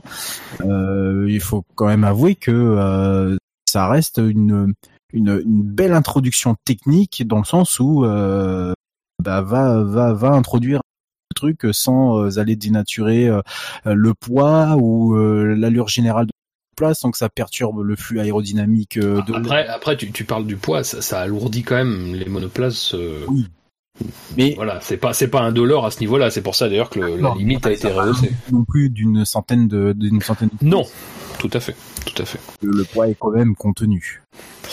Et et alors, si on parle du Halo euh, aussi, c'est parce qu'il y a une, une actualité un petit peu euh, périphérique qui, qui, qui résonne forcément et qui et qui, qui, qui met toujours en concurrence le Halo, euh, c'est euh, du côté de l'IndyCar puisque l'IndyCar a testé euh, sur Oval à Phoenix sa propre solution de protection de la tête des pilotes. Et cette solution, alors ils appellent ça le windscreen, on peut dire pare-brise par exemple. Euh, donc c'est pas voilà c'était un petit peu les deux visions de la protection. C'est-à-dire du côté de la F1 on voulait quelque chose d'extrêmement solide et d'extrêmement résistant pour les gros gros chocs euh, avec des gros gros objets. Du côté de l'IndyCar on est un peu plus dans une perspective de protection un petit alors je dis pas que ça ne protège pas mais je dis que c'est pas aussi résistant. Euh, il y, a, y, a, moins de résistance et on privilégie peut-être un petit peu plus l'aspect esthétique euh, du côté de l'IndyCar. En tout cas forcément quand on confronte ces deux solutions, et comme c'est encore une fois dans un contexte très rapproché, euh, voilà, euh, forcément, euh, quand on pose la question, il y a quand même très très peu de gens qui, se basant évidemment principalement sur la question de l'esthétique, sont en faveur du Halo comparé au pare-brise, qui le pare-brise est déjà plus intégrable dans une Formule 1, fait déjà un peu plus à la limite futuriste avec son look, donc c'est euh, c'est intéressant. Mais ce qui est intéressant aussi concernant le, pare-brise d'IndyCar, c'est que mm, potentiellement, il pouvait être introduit en 2018, mais voilà, il y a euh, un certain nombre de tests, notamment de résistance, mais surtout aussi des tests en ville en matière de visibilité qui doivent être faits pour s'assurer que on est véritablement sur un sur un euh, sur un dispositif efficace, en tout cas sur ovale, au niveau de la visibilité, ça n'a pas été le problème le principal, ça a été surtout, euh, c'est Scott Dixon qui l'a testé. Euh, c'est surtout, c'est vrai un problème, pas forcément, enfin forcément qu'on n'envisage pas tout de suite, mais c'est vrai la question par exemple du refroidissement des pilotes. Euh, qui n'ont plus d'air qui vient de sur eux, puis du fait même de la protection. Euh, donc voilà, il y a, c'est pas aussi euh, simple que ça. C'est-à-dire que le Halo a ses, a ses défauts esthétiques, ça on est tous d'accord là-dessus. Il c'est sans doute pas la protection efficace à 100%, ça c'est certain aussi, mais c'est vrai qu'il a euh, des avantages que n'a pas la, la, question du, enfin, que n'a pas le pare-brise quoi. Puis il y a toujours le, le, le... Parfait. Hein il y aura toujours les problèmes de, de salissure, quoi. ce qui avait été. Euh, de, ce qu'on avait parlé quand euh, en F1 on avait vu le.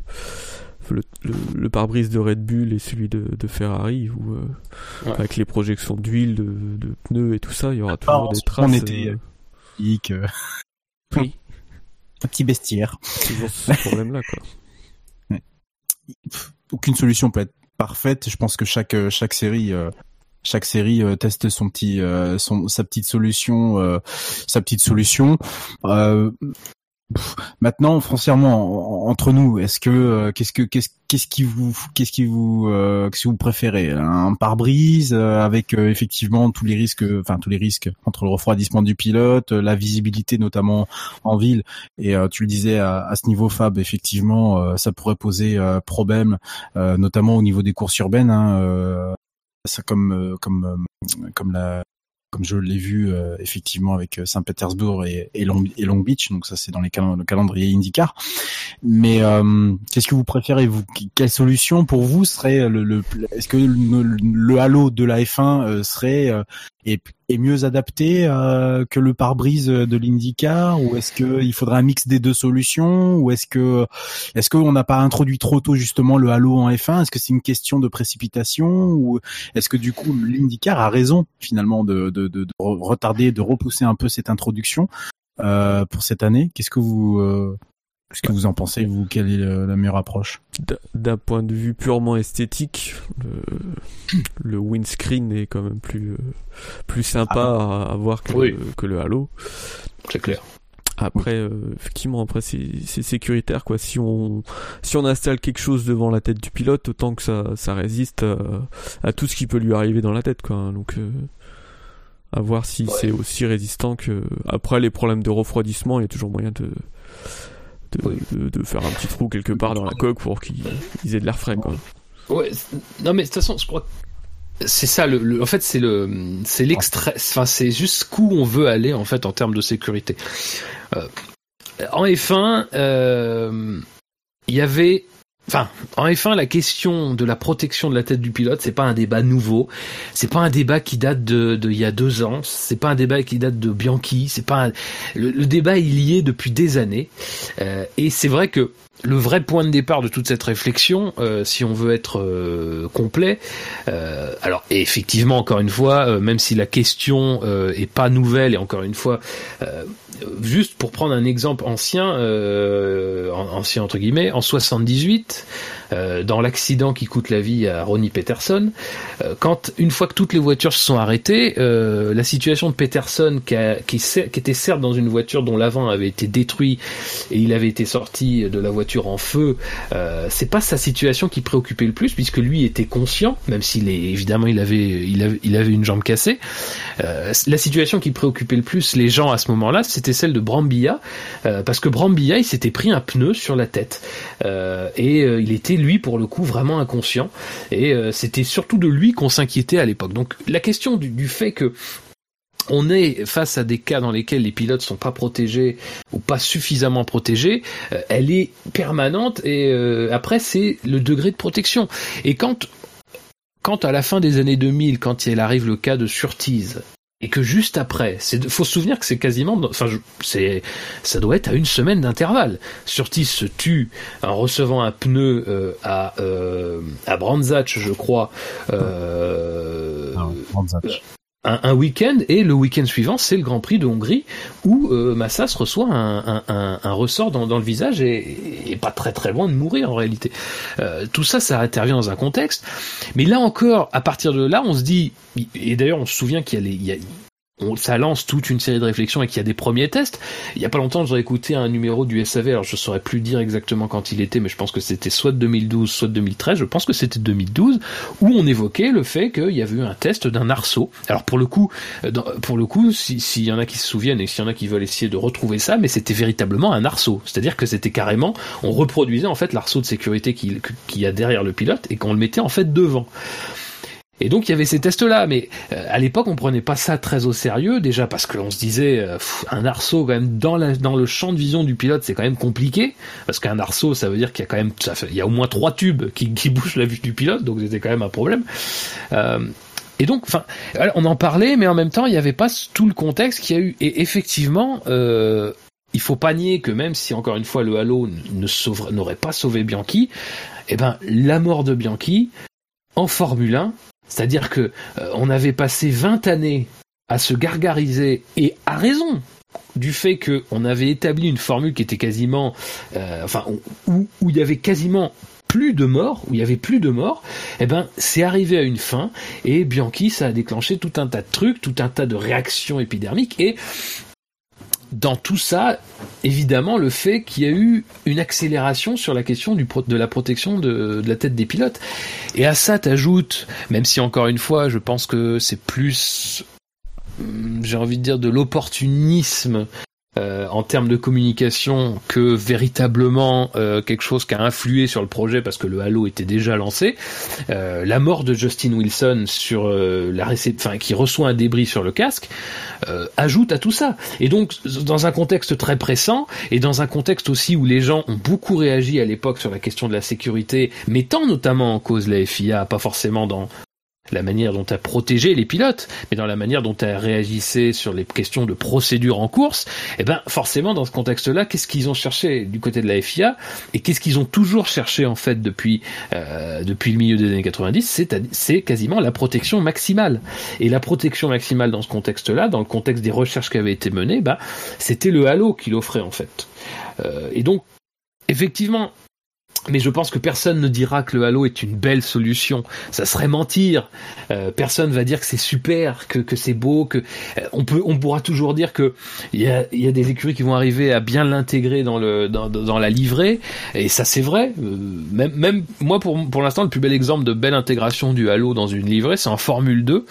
et c'est notamment sur la voiture de Gelael où le où le Halo est rouge en fait et là où il y a le rattachement des, des montants arrière du Halo, et eh ben en fait là, il y a une bande rouge qui continue sur la sur la sur la carrosserie. Donc c'est, enfin moi je trouve que c'est magnifique, c'est vraiment très beau pour le coup sur ce sur ce cas-là. Mais en F1, je doute pas qu'on arrivera soit à le masquer un petit peu comme on sait faire parfois, soit eh bien à en faire vraiment un objet euh, qui ajoute un peu de, de, de, caractère aux voitures.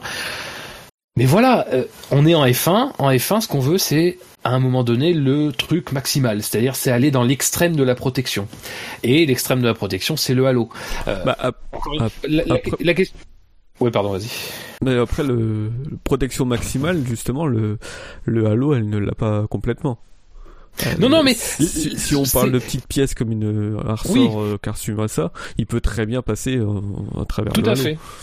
Tout à fait, mais le truc c'est que, en fait, on va, je pense que c'est, c'est, enfin, c'est toujours pareil. C'est, c'est, c'est un peu la question de, de, de, l'extrême, c'est-à-dire que à la FIA, on s'est focalisé sur la question des gros débris des gros débris et aussi la question du chevauchement d'une voiture par une autre. Parce qu'il y a aussi ce cas-là qui est on a vu ça récemment.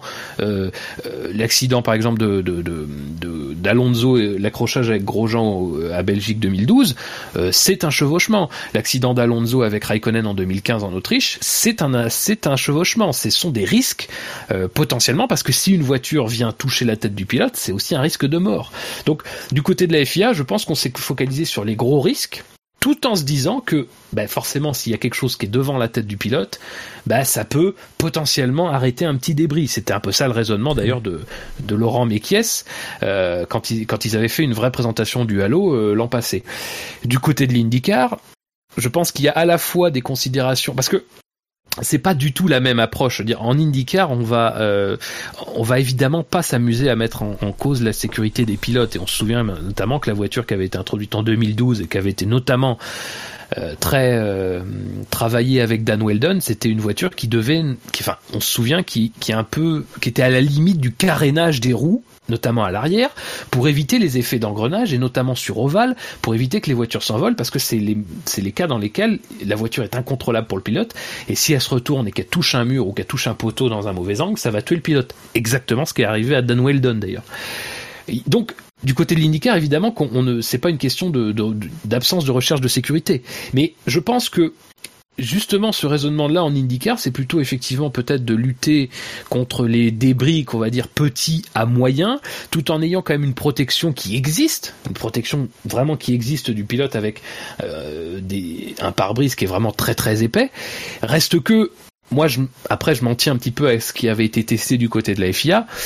Ce genre de solutions, elles ont un, point faible, c'est que euh, sur la partie supérieure du pare-brise, forcément, c'est soutenu par rien en fait. Euh, c'est le verre, enfin le pare-brise s'arrête là et en fait, on peut considérer que dans un cas où où on a un gros objet qui frappe et notamment une roue et que la voiture est lancée, euh, disons à 200, une roue ça pèse son poids.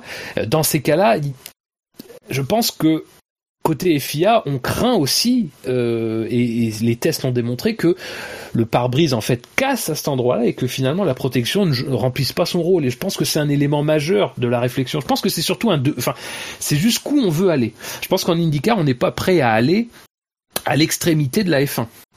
Euh, mais en même temps, la F1 ne veut pas se permettre, elle, euh, de laisser en fait un, un, doute subsister pour les risques, les, les risques majeurs. Et c'est là en fait que la balance se joue. Mais après, ce qu'on voit, c'est qu'en IndyCar, par exemple, euh, euh, le Halo, on fait beaucoup, enfin, on en parle beaucoup, et je pense peut-être qu'on en parle peut-être même plus ici quasiment que que là-bas, mais que finalement, voilà, le, leur, leur pare-brise, du coup, elle est pas, pour l'instant, on en est loin quand même de l'introduction, donc euh, c'est c'est c'est pas aussi prégnant. Et il faut pas oublier, j'ajoute à ça et j'en termine parce que je suis très long, je suis désolé, c'est que la FIA, elle a, elle a aussi et la F1 globalement, il y a une épée de Damoclès au-dessus de la tête, c'est les c'est les poursuites euh, de la famille Bianchi. Euh, et on peut pas non plus cacher que euh, le Halo, il s'inscrit aussi dans ce contexte-là, c'est-à-dire qu'à un moment donné, la FIA, si jamais il, se passe encore quelque chose de dramatique, elle aura à rendre des comptes, et que si jamais, dans le cadre de l'affaire Bianchi, elle est mise en cause d'une façon ou d'une autre, il vaut mieux pour l'avenir se prémunir de tout ça que de laisser une porte ouverte. Et on sait très bien que déjà le Halo devait être instauré la saison dernière, il l'avait pas été, et que l'année dernière, la FIA a dit non, mais là maintenant ça suffit, on va l'instaurer en 2018, c'est cash, et il y aura pas de, y aura pas de porte de sortie. Donc euh, il y a tout ça aussi. Je pense qu'on on va en F1 dans l'extrême parce que on cherche euh, un petit peu le truc extrême et que et, quelque chose, une solution aussi extrême malheureusement accouche d'une solution qui est pas très belle esthétiquement. Là où à l'inverse en IndyCar on est un peu moins sur cette euh, sur cette idée d'extrême et on a un truc qui est plus joli mais qui n'est pas encore visiblement totalement au point quoi. Après, après il y a aussi un autre point qui qui est plus sécuritaire mais plus technique et aérodynamique, c'est que en IndyCar, ils ont pas de, ils ont pas de prise d'air au-dessus de la, tête du pilote par rapport à ce qu'on a en Formule 1. Du coup, le, le, fait d'avoir un pare-brise comme ça, ce qui remonte quand même assez haut par rapport à ce qu'on a vu euh, sur la Ferrari, euh, pourrait perturber plus euh, l'entrée d'air et du coup peut-être devoir de, de, changer la façon dont, dont l'air rentre dans, dans, les fins si on voulait instaurer quelque chose d'identique. Quoi. Juste je voulais juste faire un tout petit aparté euh, par rapport à ce que tu disais Fab tout à l'heure euh, sur euh, un arceau qui avait déjà été réfléchi à l'époque. Effectivement, j'ai retrouvé le j'ai retrouvé un article, c'était en 2012. Il y avait même eu une vidéo qui avait été faite par la FIA où un pneu avait été propulsé à 225 km à l'heure. donc pardon, excusez-moi, un pneu de, de, a priori de 20 kg. Donc on a un arceau au alors, un arceau. Hein. Là, pour le coup, c'est vraiment euh, quelque chose de brut de décoffrage au sol, qui est fixé au sol grâce à une grosse plaque métallique et donc une un casque qui est posé par terre, en tout cas euh, pour symboliser le, pilote. Et donc on voit le, pneu donc propulsé et on voit donc qu'il qu'il passe euh, qu'il passe au dessus. Tout ça pour montrer que voilà, il y a des tests qui ont déjà été faits depuis longtemps, que la FIA s'en préoccupe depuis un un, un, bon moment et que même je dirais que c'est même étonnant que ça ne soit introduit que maintenant en 2018, euh, tout en sachant qu'il y a eu des précédents euh, bien avant et que euh, un tel système aurait pu potentiellement être introduit aussi avant. Alors est-ce que qu'est-ce qui a freiné? Est-ce que est-ce que c'est je pense hein, il y a eu il y a eu aussi les, écuries à, à, à, freiner des cas des cas de fer. maintenant c'est vrai que est-ce que ça aurait euh, protégé euh, protégé la vie de Jules Bianchi? Je ne pense pas, euh, comme toi, Fab. Est-ce que serait est-ce que serait s'il avait été introduit auparavant, est-ce que ça aurait évité que Massa se, se, se, prenne ce le, ressort de Barrichello? Je pense pas non plus, parce que comme tu disais, Spider, effectivement, il suffit qu'il passe en pile poil là où il y a il y a il y a, il y a le il y a ce en plus vouloir sans vouloir jouer jouer technique, mais euh, un flux d'air, euh, si le si la pièce est dans ce flux d'air, euh, il va pas subitement se faire arrêter. Enfin, il va suivre le flux d'air. Je veux dire, c'est c'est c'est c'est c'est physique quoi. Je veux dire le, le, petit le, petit élément s'il est pile poil dans le dans le flux aérodynamique et que ça passe pile poil entre les deux entre entre les deux tubes ça passera ça passera ça passera à l'intérieur donc maintenant ça va quand même dans le pour avouer que ça va quand même dans le bon sens on peut simplement effectivement regretter que ça ne soit qu'aujourd'hui et que ça a été euh, aussi un peu euh, jouer des quatre coups de la part de la FIA pour que ça soit introduit. C'est dommage que ça du coup pas été travaillé en amont un peu plus et que cette année toutes les équipes se disent ah merde fait chier, faut introduire ce, foutu à l'eau, comment on va le faire, comment donc il y a eu de la grogne, de la gêne et tout ça avant de se dire bah ouais bah finalement si une fois qu'il est intégré bah il est intégré et puis bah ça fera partie de la F1 euh, de la F1 de ces prochaines de ces prochaines années. Mais en tout cas voilà tout ça pour dire qu'ils ont travaillé dessus depuis euh, depuis un bon moment, ils travaillent, ils travaillent dessus. En tout cas, il y a eu euh, des choses de fait. Ouais. Euh, bah messieurs, je propose de clore cette page et d'un petit peu passer à une page euh, qu'on va appeler la F1 change des trucs. parce que c'est peut-être un petit peu l'actu majeure en fait de, de, ce dernier mois depuis notre dernière émission d'actu. ben c'est que vous savez que le public de la F1, c'est un public de, gens qui ont des habitudes, euh, et notamment l'habitude de, commencer euh, à se préparer euh, pour un Grand Prix le dimanche en début d'après-midi, voilà, de calquer un petit peu son emploi du temps sur ce qui va se passer à partir de 14 heures. en général, le départ des courses, en tout cas quand elles sont en Europe. Et eh bien, on a appris que ça, ben, c'était fini, que cette tradition du départ à 14 heures euh, était terminée, euh, et que désormais, euh, les grands prix s'élanceraient. Alors, en Europe et au Brésil, ils seraient, serait décalés d'une heure. le départ des grands prix serait décalé d'une heure. Donc, en gros, voilà, la majorité des grands prix va partir à partir de, de 15 heures. Et non, de 15h10, puisqu'en plus, en plus de, de, de, de reculer d'une heure, on nous change notre truc, ça sera même plus à l'heure pile que ça partira, ça sera à 15h10.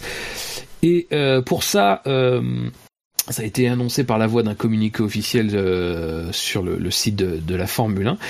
Deux raisons. Euh, enfin deux changements principaux. Donc je l'ai dit, tous les grands prix vont démarrer 10 minutes après leur pile. Euh, et ce qui est cité euh, dans le communiqué, c'est que certains diffuseurs prennent généralement l'antenne à leur pile précisément, manquant la tension et l'émotion qui caractérisent les minutes précédant le départ de chaque grand prix. Bon, alors dans la pratique, euh, c'est surtout pour passer de la pub, euh, mais c'est vrai que ça permettra aux, aux, télévisions qui vont prendre l'antenne à, effectivement à 14 heures ou juste avant, euh, et ben de pouvoir avoir une petite montée en puissance, avoir une émission, une mini émission de pré euh, de pré Grand Prix. Donc bon, euh, voilà, c'est quand même aussi surtout pour viser le marché américain dont les habitudes sont celles-ci même si on y reviendra sur la question de la télévision américaine.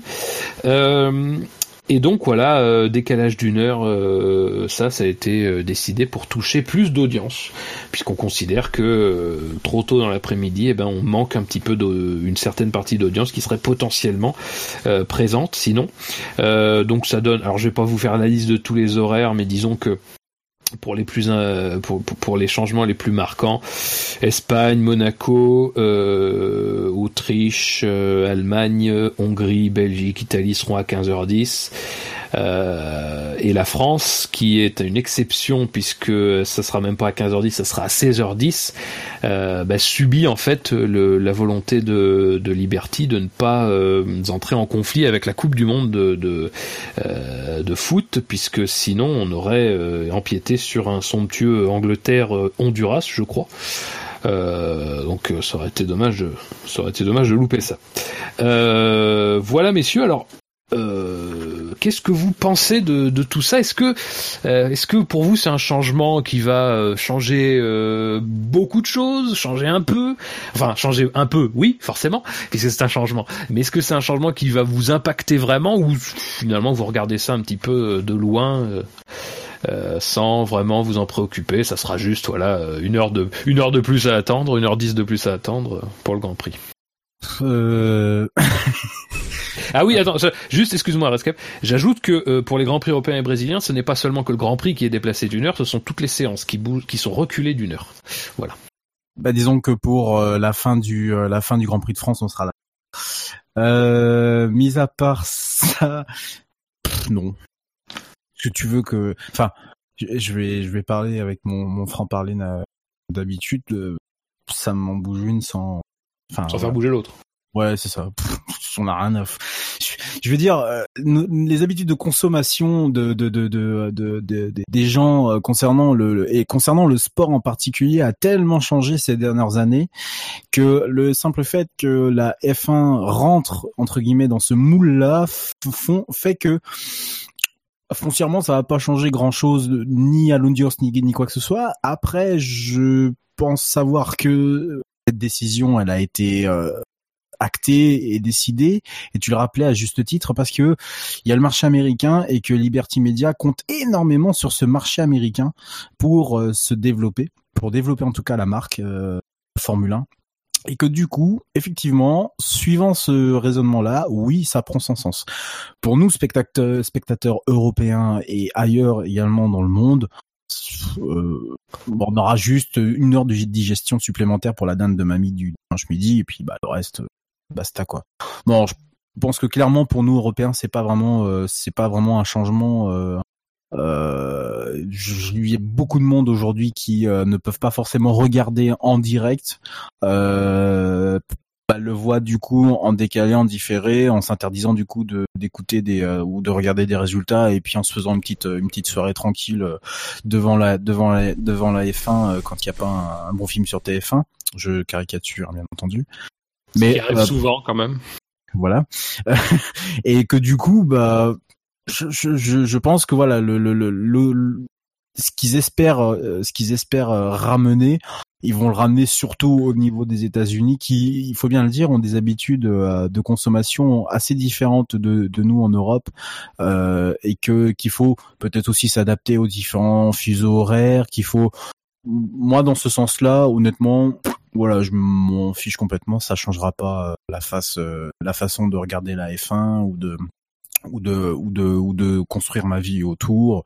Voilà, si je vois que j'ai pas le temps de regarder, je regarde en différé puis euh, basta quoi. C'est c'est une bonne annonce en tout cas pour le simple fait que Liberty Media euh, médias s'autorisent à, aller chercher de la de la de l'audience là où potentiellement elle pense que euh, l'audience n'est pas assez développée. Parce qu'il faut bien le dire aux États-Unis il y a la concurrence de beaucoup d'autres sports et que la F1 passe euh, encore une fois euh, plutôt derrière plutôt de, derrière des sports majeurs. Voilà. Pas pas vraiment grave quoi. On va dire que c'est par contre vraiment pour le Grand Prix de France ouais l'apéro c'est c'est pas mal. Hein. On peut la débuter à 17h, tranquille, pendant le milieu de la course. Non, non, non, c'est... Ça, j'aime bien. Puis, euh, ce que j'ai peut-être... Bon, je le dis avec ironie, mais j'aime beaucoup cette décision-là, parce que là, c'est sur le... le, le, le, c'est sur l'hôtel du foot. J'aime beaucoup le foot, mais euh, il y a des limites quand même à la, à la connerie. Bon, c'est pour euh, générer plus d'audience, si les gens, s'il fait beau, les gens ils vont regarder le match et puis ils vont sortir. Alors, euh, je sais pas. Là, clairement, je, je suis pas trop, je suis pas trop fan de la de de, de la décision. ça, fait bien décaler. Euh, je termine juste là-dessus. Ça, ça, permet de décaler les autres fuseaux horaires. Pourquoi pas? Voilà, ça. C'est un peu chiant de, de, que ça soit sacrifié sur euh, l'hôtel du foot. Ce n'est pas le match Angleterre-Honduras comme je l'ai dit, j'étais mauvaise langue, c'est Angleterre-Panama. Euh. Non, bah, je, rejoins, je rejoins euh, Redscape sur ce qu'il a dit, quoi. Le, décalage d'une heure euh, change pas, euh, va pas changer grand chose euh, à comment je, je, suis la F1, comment je la regarde. Euh, ce qui m'embête plus, c'est les 10 minutes, euh, savoir comment ils vont être utilisés par les, par les diffuseurs. Euh, bon, déjà, je pense que pour ce qui est, parce qu'on va avoir 4 grands prix en clair sur TF1, je crois. oui, ça risque d'être intéressant. Cette année. Donc là, ça risque d'être un peu pénible pour les gens qui vont arriver à 15 heures. Ouais, mais vous savez que je, je, te coupe Spider. Ouais, mais vous savez que ils peuvent très bien jouer sur le fait de, de, de, de, mettre un tunnel de 10 minutes de pub. Ils le sont, hein, ils sont capables. Hein. Si vous regardez les programmes de TF1 entre, j'espère pour vous et pour votre santé mentale que vous ne le faites pas, mais si vous voulez regarder quand même entre 20h45 et, et en général 21h10, qui est l'heure officielle où le programme va plus ou moins commencer, il y a sans vous mentir, il n'y a pas de pub entre 20h et 20h40 euh, et 20h35, 40 à l'heure où le journal termine. Donc il n'y a pas de pub. Donc toutes les pubs, le tunnel de pub, il se passe là. C'est c'est en, en en continu.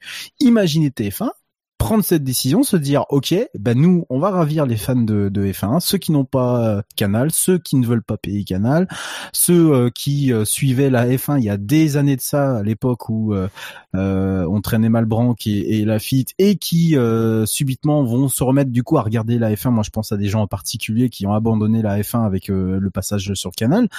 Ils mettent 10 minutes de pub, un maudit tunnel de pub là pendant 10 minutes et la course sans pub. Et ça, ça pourrait très bien arriver. Et ça pourrait, ça, euh.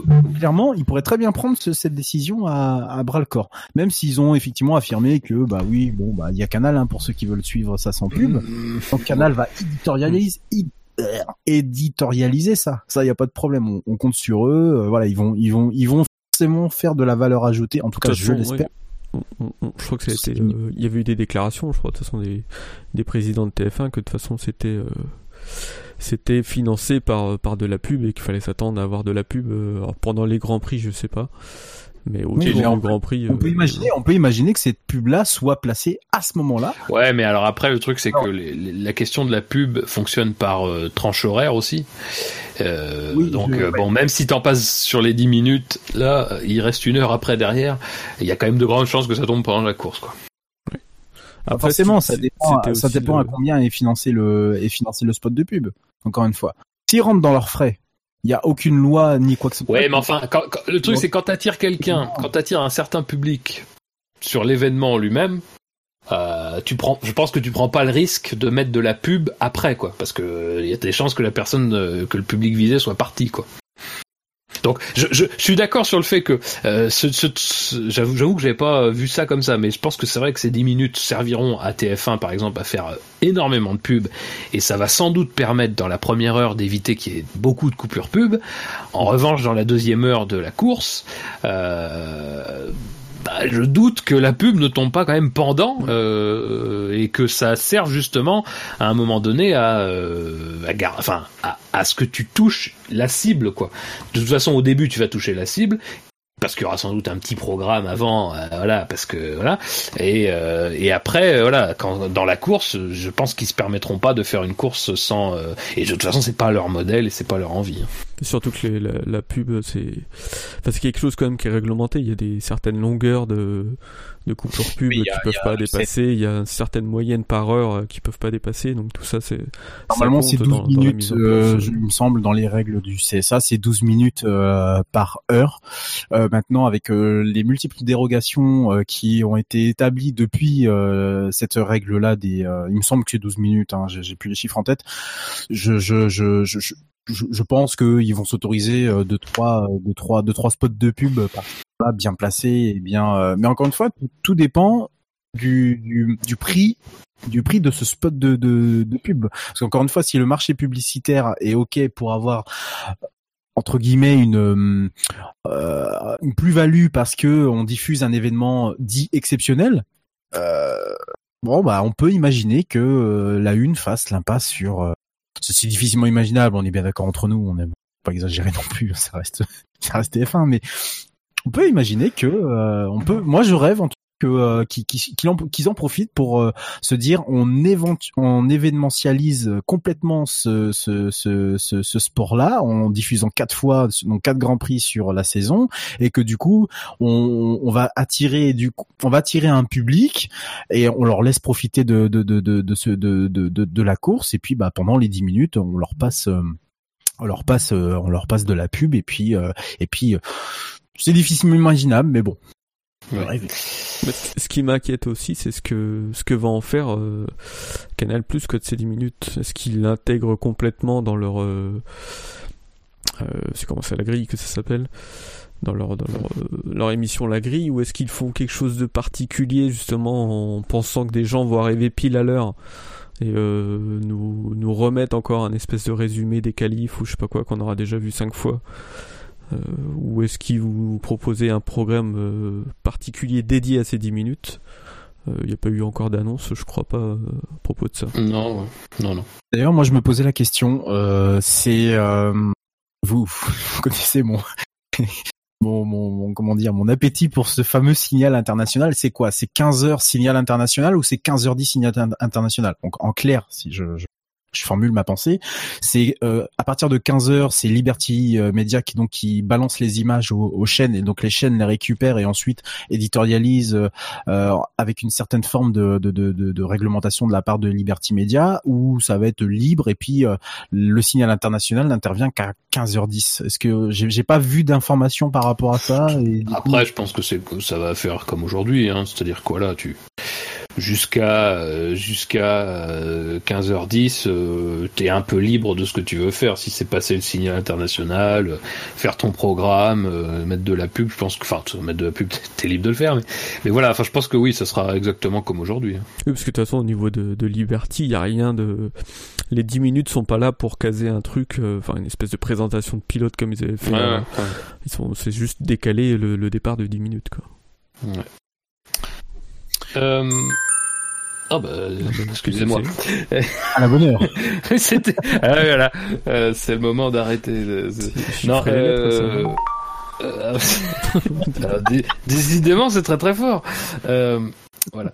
Euh, pardonnez-moi, chers auditeurs, c'était très. oui, alors juste pour dire, toujours question sécuritaire, que trois grands prix sur les sur les 21 de la saison euh, vont avoir un horaire de départ qui sera euh, moins de 4 heures avant le coucher du soleil.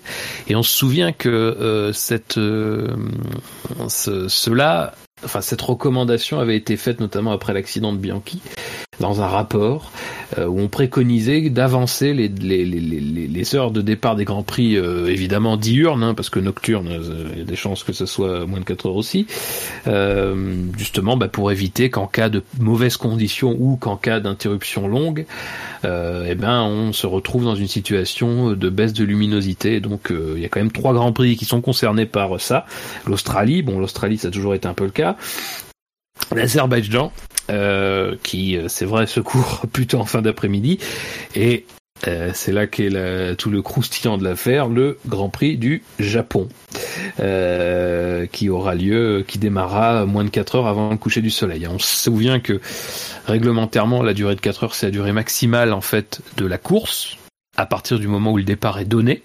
Donc qu'importe ce qui se passe pendant ces 4 heures-là, il faut qu'au bout de ces 4 heures, on ait terminé. Euh, mais voilà, ça n'empêche pas que, euh, comme la, règle en fait euh, de, des 4 heures avant le coucher du soleil n'a jamais été introduite dans le règlement, et eh ben voilà, il y a toujours des, cas comme ça et malheureusement ça concerne le Japon. donc voilà. et alors, à noter que c'est pas lié au recul d'une heure, puisque le, le recul d'une heure ne touche pas l'Australie et le Japon. Ça touche seulement les grands prix européens et le Brésil. Euh, voilà, messieurs, pour la question de, des horaires de Grand Prix. Euh, et donc, dans cette deuxième partie du, du, du, du, sujet, la F1 change des trucs. Il y a euh, peut-être le débat de fond le plus important, celui des Grid Girls, parce que euh, on, se souvient, on se souvient que que le, la question avait été un petit peu soulevée dans les médias dès, dès l'année dernière en fait, sur la pertinence de, de l'existence du maintien des grid girls. Euh, eh bien, la F1 a tranché, euh, suivant ce qu'avait fait notamment le WEC il y a déjà plusieurs années, euh, en disant que la F1 allait mettre fin à cette pratique. Et je cite même si la pratique d'utiliser des grid girls a été un élément de base des grands prix de Formule 1 pendant des décennies, nous estimons que cette coutume ne correspond pas aux valeurs de notre marque et ne cadre clairement pas avec les normes sociétales modernes. Nous ne pensons pas que la pratique est appropriée ou pertinente pour la F1 et ses fans, anciens et nouveaux, à travers le monde. Et euh, on n'a pas fait seulement que supprimer les Grid Girls, puisqu'on a en fait remplacé euh, plus ou moins les Grid Girls par bah, des Grid Kids.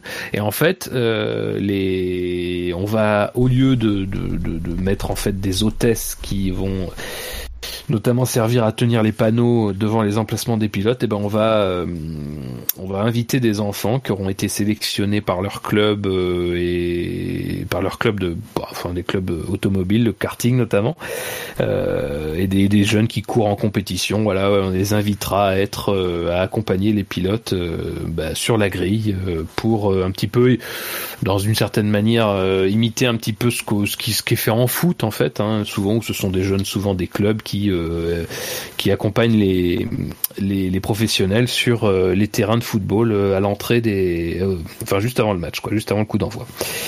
Euh, Spider, c'est toi qui as soulevé ce, cette question.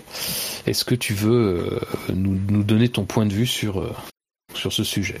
Bah, personnellement, le qu'on retire les Grid Girls, euh, j'essaie de dire tant mieux quoi. Enfin, de, avoir des gonzesses qui tiennent des, des, des panneaux devant les pilotes, euh, enfin ça sert à rien. Je vois pas, je voyais pas l'intérêt de les garder. Euh, enfin, ils avaient aucune utilité a priori de, de, de rester là.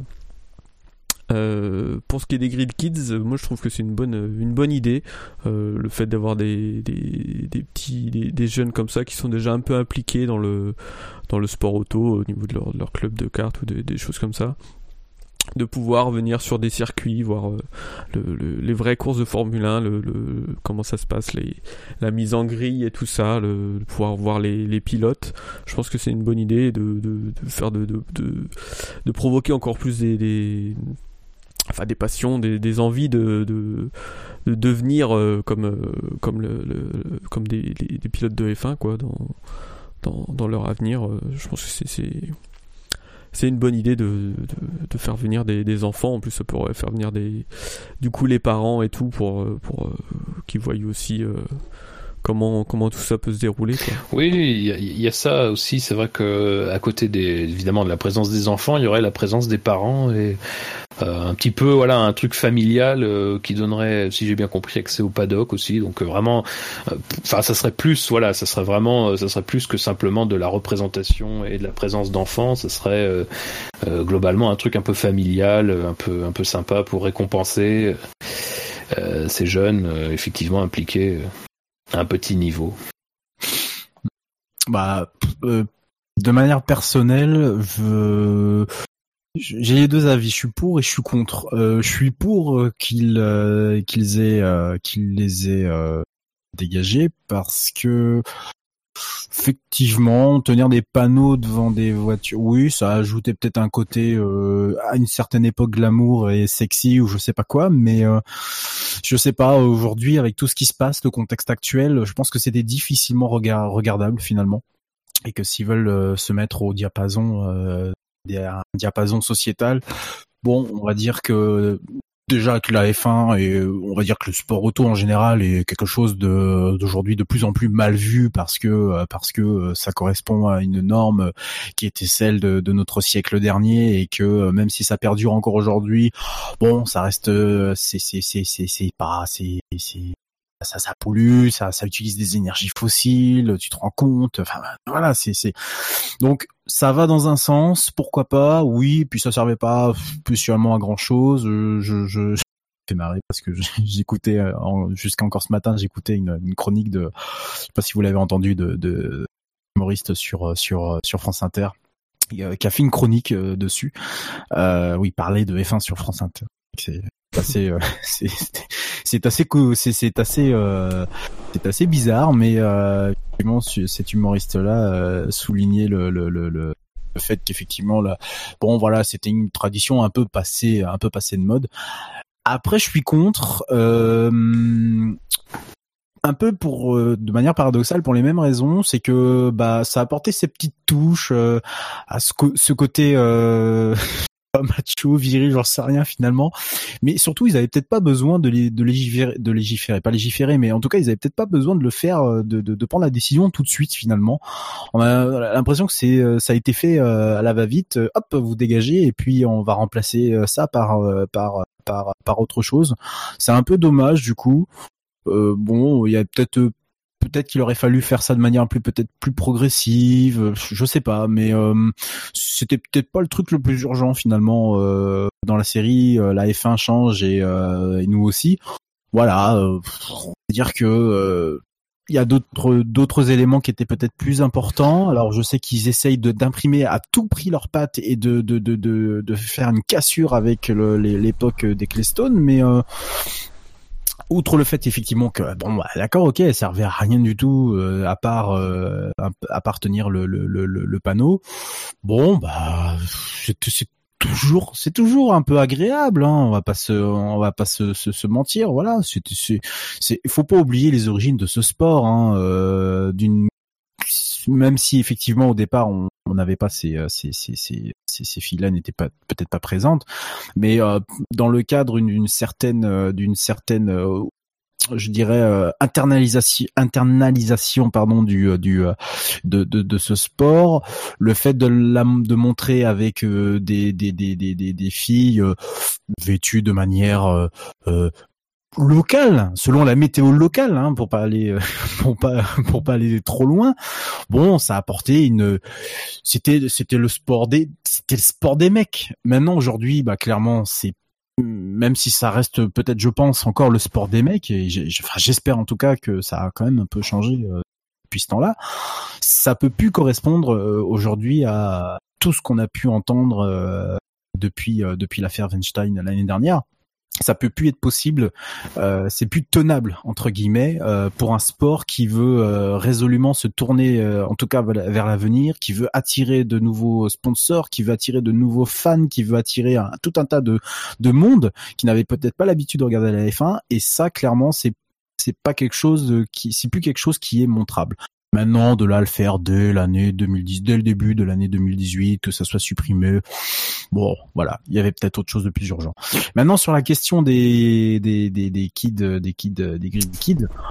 Essaie de, essaie de faire court. Pardon, excuse-moi. Je suis assez, euh, je suis assez bavard. Euh, sans commentaire. Ça te, ça te va? Ah bah c'est, c'est, on demandait pas tant, mais voilà. puisque. D'accord ils auraient été là pas là, je m'en fiche. Euh, finalement, euh, moi qui ai des enfants, oui, je suis plutôt, euh, j'aime, j'aime plutôt cette idée. Je, suis plutôt, je suis plutôt assez ravi. Maintenant, bon bah dès qu'on introduit un enfant sur un écran, bon bah tout de suite c'est, c'est, c'est attendrissant. C'est bon bah ils utilisent un peu le, le, le, la fibre moderne. Voilà, mais sans plus. Très bien, bravo. alors si je peux donner mon avis très rapidement aussi, moi, je suis, je suis pour euh, la disparition des Grid Girls. Euh, après, alors après, moi, c'est le, c'est toujours, c'est un peu le, le côté, euh, c'est un peu le côté du mec qui a fait du droit, qui est un peu chiant. C'est est-ce que, qu'est-ce que ça recouvre exactement, Grid Girls? Est-ce que ce sont seulement celles qui étaient sur la grille euh, Vraiment? Est-ce que ça compte aussi les hôtesses? Est-ce que ça compte euh, toutes celles, toutes les, toutes les jeunes femmes qui pouvaient être utilisées par les marques pour la promotion? Bon, moi, je suis pas exactement si ça recouvre tout ça en fait. Je sais pas si on va vraiment voir une disparition de, des hôtesses par exemple. Mais euh, Bon, évidemment, euh, on va pas se mentir, la question de savoir pourquoi elles étaient là, euh, c'est parce que ce sont des belles jeunes femmes euh, qui euh, sont là pour leur, euh, parce que elles, voilà, elles font jolies, et donc voilà, c'est effectivement dans un sport à tradition très masculine et sans doute très machiste, voilà, c'est un peu cette idée d'objet, enfin voilà, elles étaient là parce qu'elles étaient de belles femmes. Alors, euh, je, te, je te coupe Fab, mais euh, sur les dernières années, euh, je sais pas si vous vous l'avez remarqué, mais euh, elles sont certainement beaucoup moins vulgaires qu'il y Oui, non, mais alors, je pense que je pense que c'est pour, je pense que le débat sur les grid girls, il est un peu, enfin, c'est un peu compliqué parce que très sincèrement, c'est c'est une pratique, voilà, qui a, qui a, une racine qui est qui est un petit peu, euh, enfin qui est clairement sexiste. Euh, après, le truc, c'est qu'effectivement, dans l'évolution, on, a constaté qu'on avait pu adapter, euh, notamment la manière dont elles étaient vêtues, que c'était pas forcément ce que tu dis vulgaire ou excessivement affriolant ou je sais pas comment on peut appeler ça.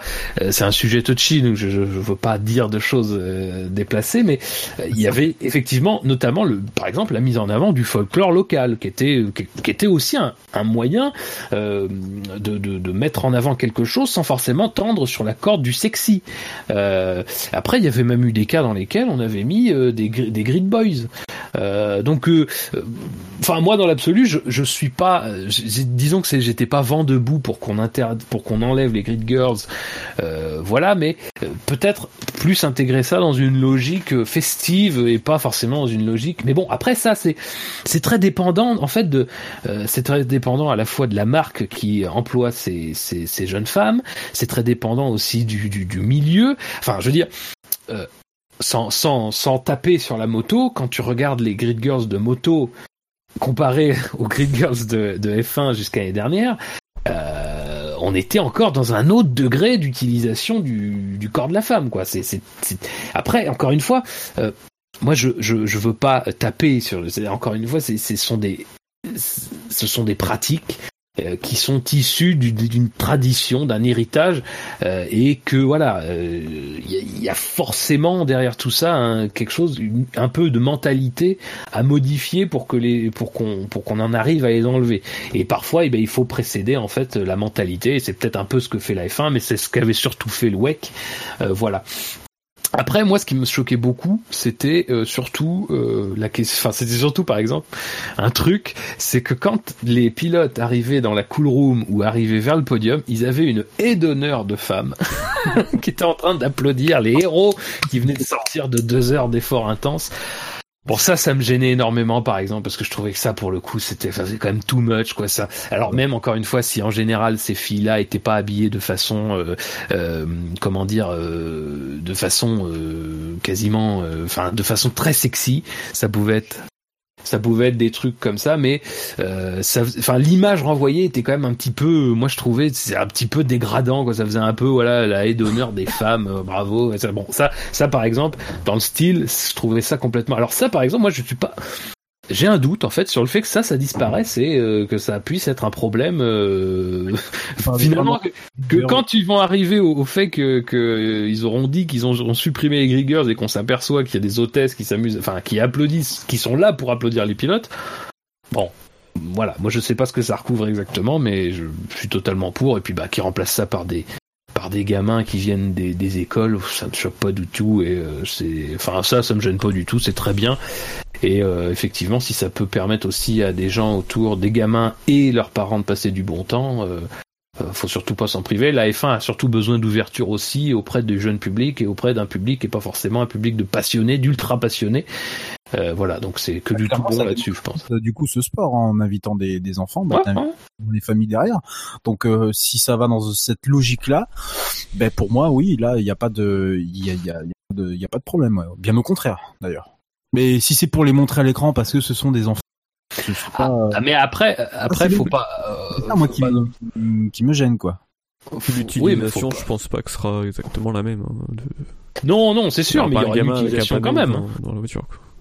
Il y aura une utilisation quand même, ça c'est évident. De toute façon, c'est évident. Euh, il y a, ce n'est pas, ce n'est pas que des gestes anodins. Il y a forcément quelque chose derrière d'un peu plus. Oui, ça c'est certain. Euh, ben messieurs, je vous propose de passer à la partie des citations, qui, qui va couper un petit peu notre... Donc la partie des citations, euh, comme d'habitude, voilà, une citation qui a, qui peut avoir ou qui ne peut, qui peut ne pas avoir rapport avec ce qu'on a évoqué ou ce qu'on va évoquer par la suite, euh, qui, voilà, qui, qui, a retenu votre attention, messieurs. Euh, et je vais commencer par toi, Redscape, euh, parce que c'est comme ça. Voilà, sous toute forme de justification, il n'y en a pas. Voilà. Euh, alors moi, c'est une, euh, je vais faire original, c'est une citation euh, d'Éric Bouillet qui donc qui est extrait d'une conversation en rapport avec avec la, relation du, de McLaren et, de son motoriste, donc de son nouveau motoriste, hein, du coup Renault. Alors donc la citation, je vois le guillemets, euh, lorsque nous avons fait notre première réunion technique avec Renault, j'ai tenu à y assister, non pas pour contrôler, mais pour aider mes gars s'ils ne comprenaient pas quelque chose. Il fallait briser la glace, et aujourd'hui, je crois sincèrement que tout le monde est ravi des deux côtés. Fin de citation. Euh, alors, pourquoi cette citation?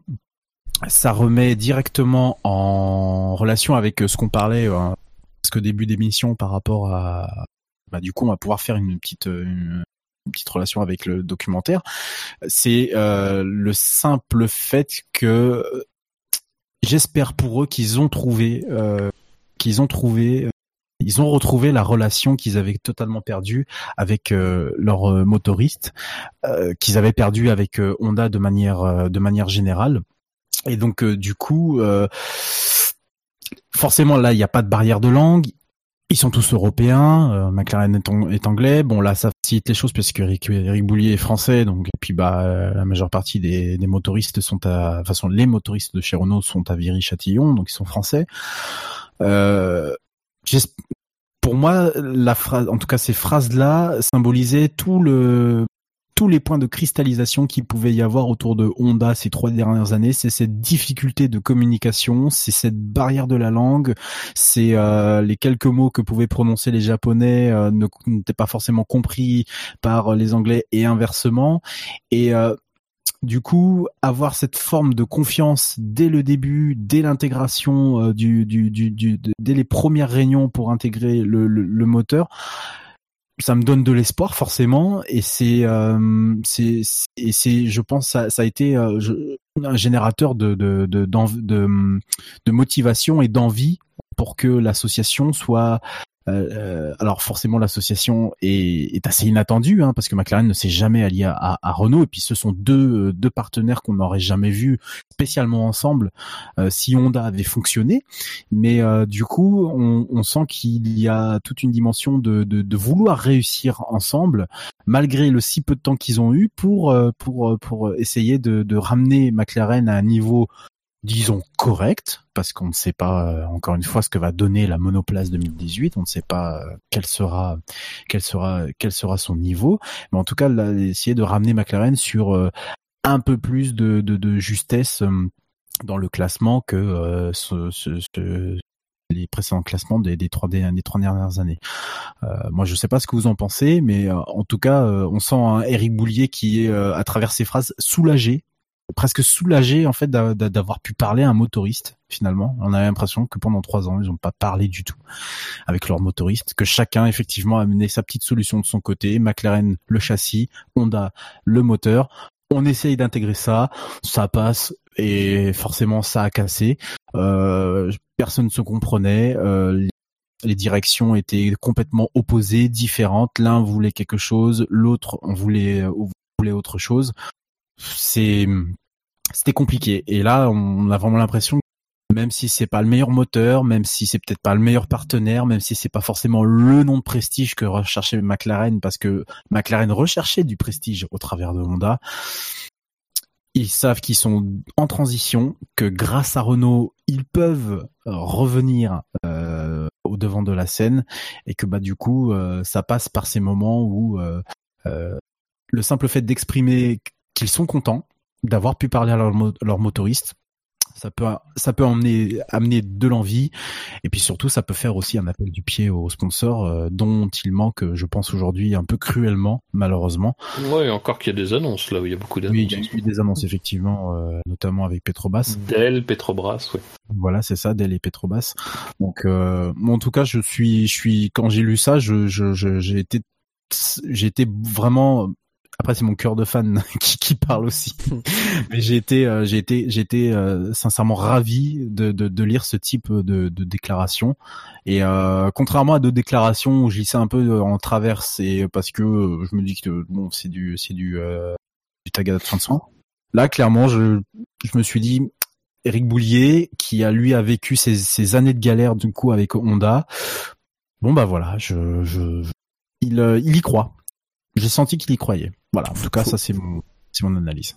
Faut voir aussi le, le fait qu'Éric Boyer, il, connaît, euh, il connaît la maison, quoi. Il connaît Renault, et a déjà travaillé avec eux. Donc le, le, fait de, de venir directement aller, euh, aller discuter avec eux euh, pour faciliter, faciliter les échanges, ça paraît normal. Oui, oui, ça paraît, ça, oui, ça, ça, ça nous paraît normal de notre point de vue à, à, nous, parce que on, on est français, euh, Renault du coup aussi est français, donc ça nous paraît total, ça nous paraît totalement normal. Mais dans le contexte des trois ans qu'ils ont vécu avec Honda, où euh, la communication, euh, je pense, n'a jamais dû être facilitée par par, par un truc qui je sais pas euh, votre sentiment à vous, messieurs, mais c'est insignifiant. C'est c'est le langage, une des choses les plus euh, terriblement universelles, mais d'un autre côté, euh, qui peut être clivant si vous ne connaissez pas, ne serait-ce que deux ou trois mots de langage de l'autre de, de l'autre langue. Après, ça a mené quoi finalement. Et le, le, documentaire là le montre de manière. Après, le, je pense que, enfin, pense que le langage c'est une chose. Après, euh, je pense que c'est surtout aussi une certaine rigidité euh, des, deux côtés d'ailleurs, euh, des deux côtés. Honda, c'est criant effectivement dans le documentaire. Il y a un aspect très très figé, très procédure, procédure, procédure, procédure, procédure, procédure. tout, doit, tout doit être fait selon une procédure. Et je pense que c'est plus ça, moi, qui, qui je pense qu'Honda en fait, Honda a une idée du fonctionnement de la F1 et de la manière dont ils doivent travailler en F1 et ont beaucoup de mal à s'en écarter, euh, même quand ils rencontrent des difficultés évidentes. Euh, et, en fait, chez McLaren, ça a été un peu la même chose, euh, parce qu'en plus, on était, c'était encore l'ère Ron Dennis hein, jusqu'à la fin de l'année dernière. enfin jusqu'à la fin de l'année 2016 et c'est pareil, c'est un fonctionnement très rigide, Ron Dennis. Et c'est aussi, euh, par exemple, la première année, ça a été d'absolument avoir voulu s'en tenir à ce fameux concept de taille zéro, c'est-à-dire un concept qui euh, ne laissait pas respirer le moteur et euh, créer des problèmes dans l'installation et tout, qui ont été une partie des défauts, une partie des origines des défauts. ça a été aussi, à partir d'un certain point, le fait de de tarder peut-être à, euh, de tarder peut-être à euh, bah, vraiment prendre la mesure des risques quoi potentiels parce qu'on se disait qu'on avait du temps que c'était d'ailleurs de toute façon c'était vrai un accord sur le long terme et que voilà euh, mais à partir du moment où Ron Dennis a été renversé ce qui pouvait être supportable dans une perspective de long terme euh, sous son sous son règne euh, ne l'a pas été du tout. Et euh, encore une fois il y avait des raisons que ce soit pas le cas sous Zach Brown.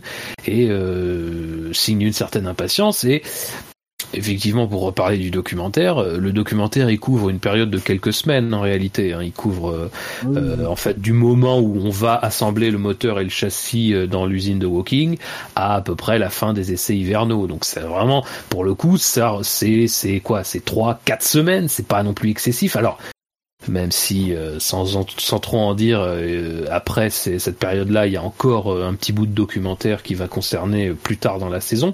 Mais disons que quand on sort de ce moment-là, on sait très bien en fait où ça va. Alors évidemment avec le recul, on sait où ça va, mais c'est très criant. Alors c'est très criant dans la façon dont on parle en fait de cette relation et de la manière dont les choses se passent. Quoi.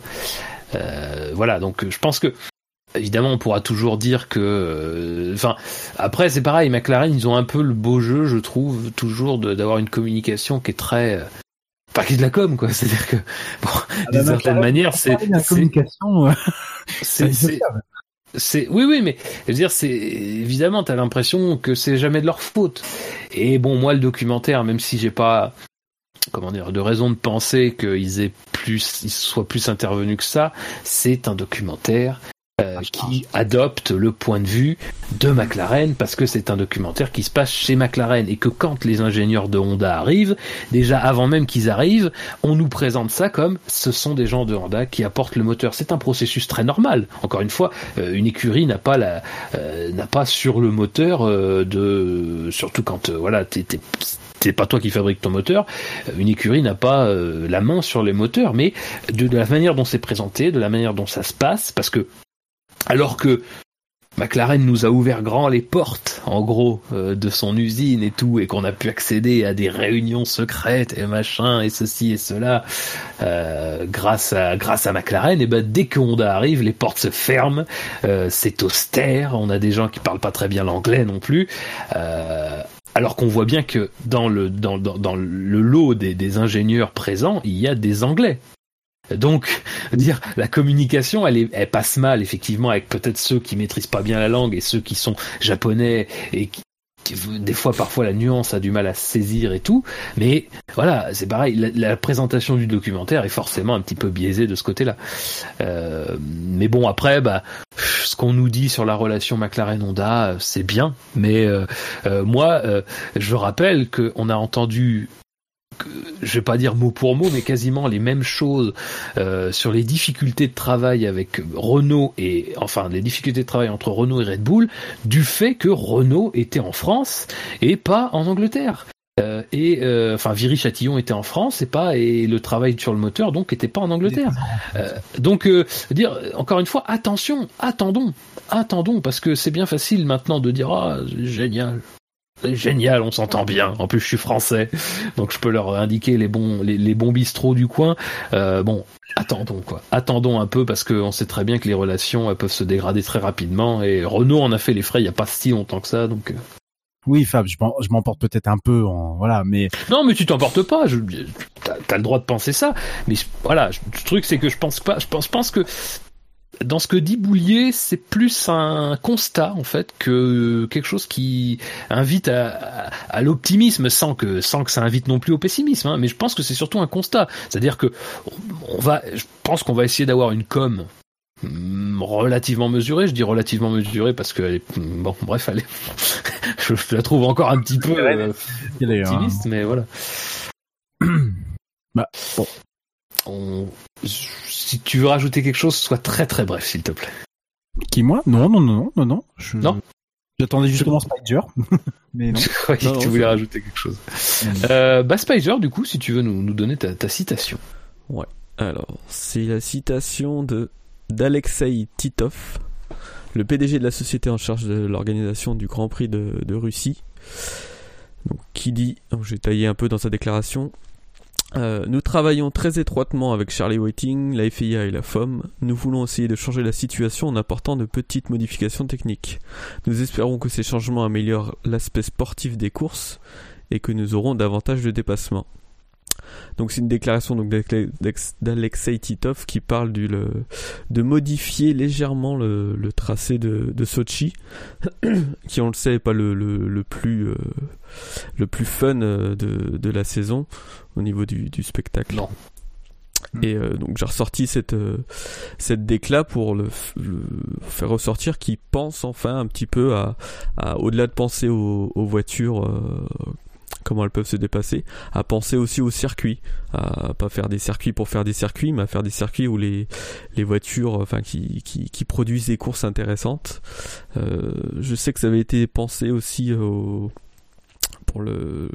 en Australie pour le pour l'Albert Park mais que au final ils en ont pas ça n'a pas été jusqu'au bout en fait parce qu'ils trouvaient que l'intérêt n'était pas n'était pas assez fort mais euh, mais voilà quoi je voulais ressortir cette euh, cette citation pour euh, pour faire ressortir qui, qui pensait aussi à, à, toucher au circuit euh, avant de, peut-être de toucher aux voitures en elles-mêmes. Je sais pas si vous aviez remarqué cette euh, cette citation. Non, j'ai pas fait. Après, il parle aussi de modification. C'est pas Abu Dhabi qui parlait aussi de modifier si, ça, ça, bah, enfin, ça avait été évoqué après la course de l'année dernière. Il y avait une déclaration comme quoi il, faudrait des, des, changements, quoi.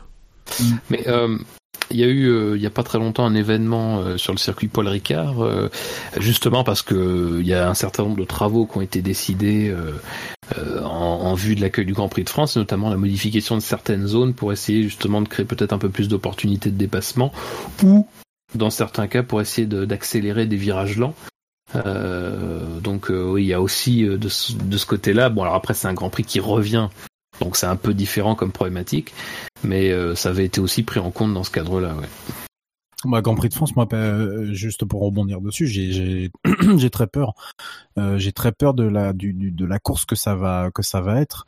je, je, non pas parce que le circuit est foncièrement mauvais, mais que je sais pas du peu que j'en ai que que que que, j'en ai vu ou des, des courses que j'ai pu regarder dessus c'est pas c'est ça n'a jamais ça n'a jamais été un circuit hyper bandant euh. non clairement j'ai peur hein. là pour le coup je j'applaudis des, des, des, des, quatre mains pour euh, pour le pour le retour en France mais euh, aïe quel, quel, quel type de, de course tu applaudis des quatre mains oui c'est ça alors, deux possibilités, si tu applaudis en couple, ou euh, Tchernobyl ou Fukushima. Il y a quelque chose. Les deux. Les deux. Oui, c'est ça. Il y a eu un bras sur Tchernobyl, un bras sur Fukushima. Ah Bien joué. Des années, hein, pour euh, pour. Euh, pour, non, non, mais j'ai très peur, mais parce que je je je, je reste, je vais vraiment faire très rapide dessus parce que je vais me faire assassiner par Fab. Je, je reste très nostalgique de de de, de Manicourt.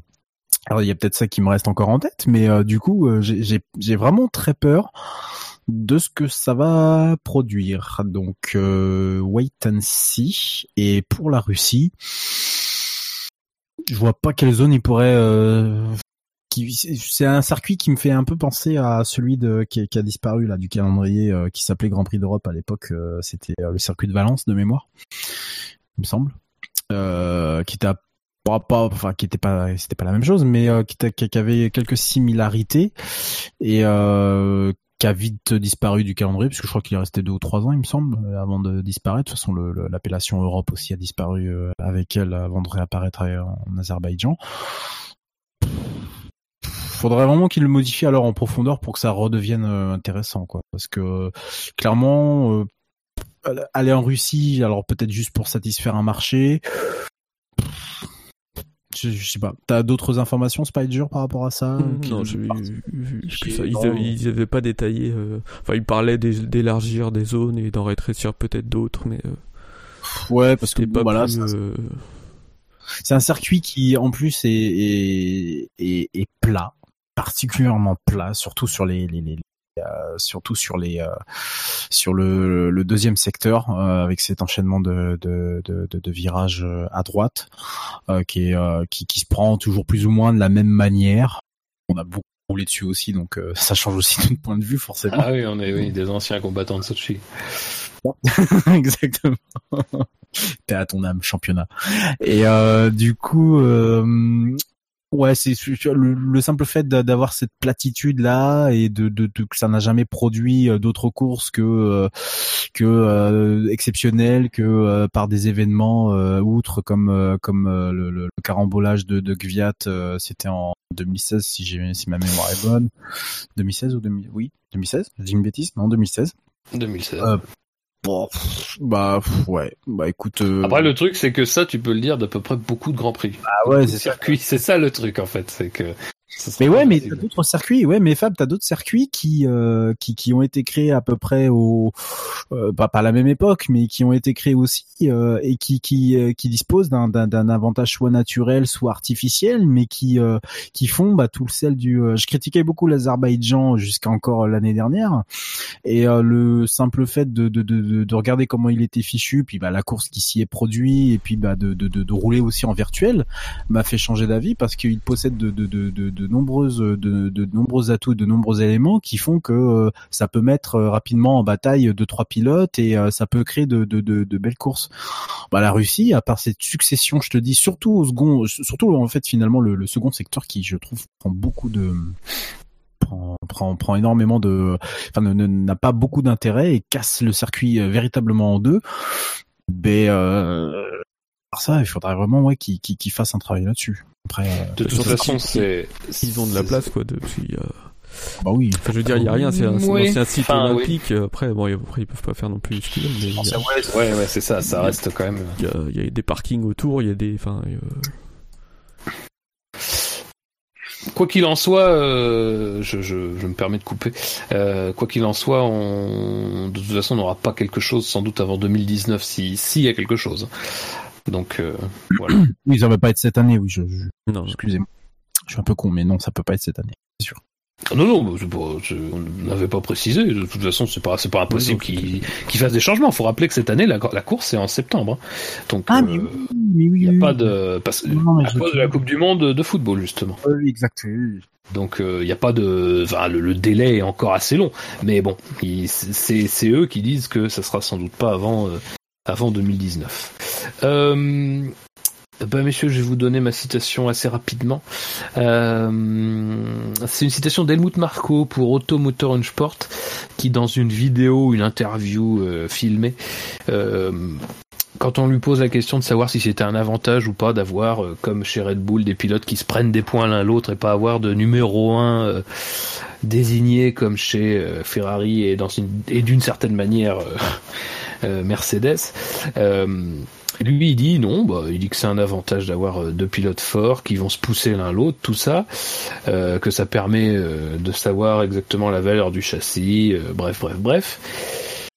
Et il termine par une phrase c'est un désavantage si vos pilotes se prennent des points, mais je crois que nous ne sommes pas que nous ne sommes pas déjà en situation de jouer le titre cette année. Alors,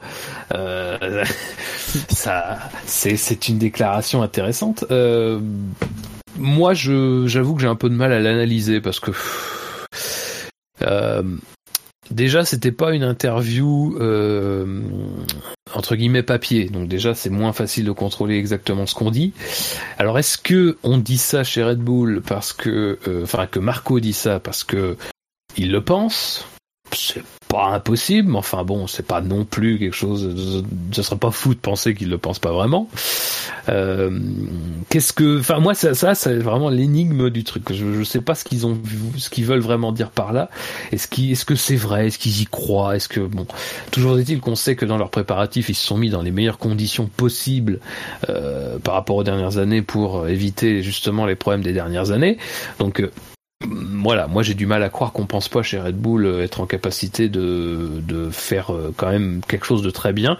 Alors après, euh, est-ce qu'on pense que, que, Mercedes et Ferrari vont être encore plus forts et que euh, même si Red Bull arrive à, rehausser son niveau de jeu, euh, ça sera encore compliqué? C'est pas impossible.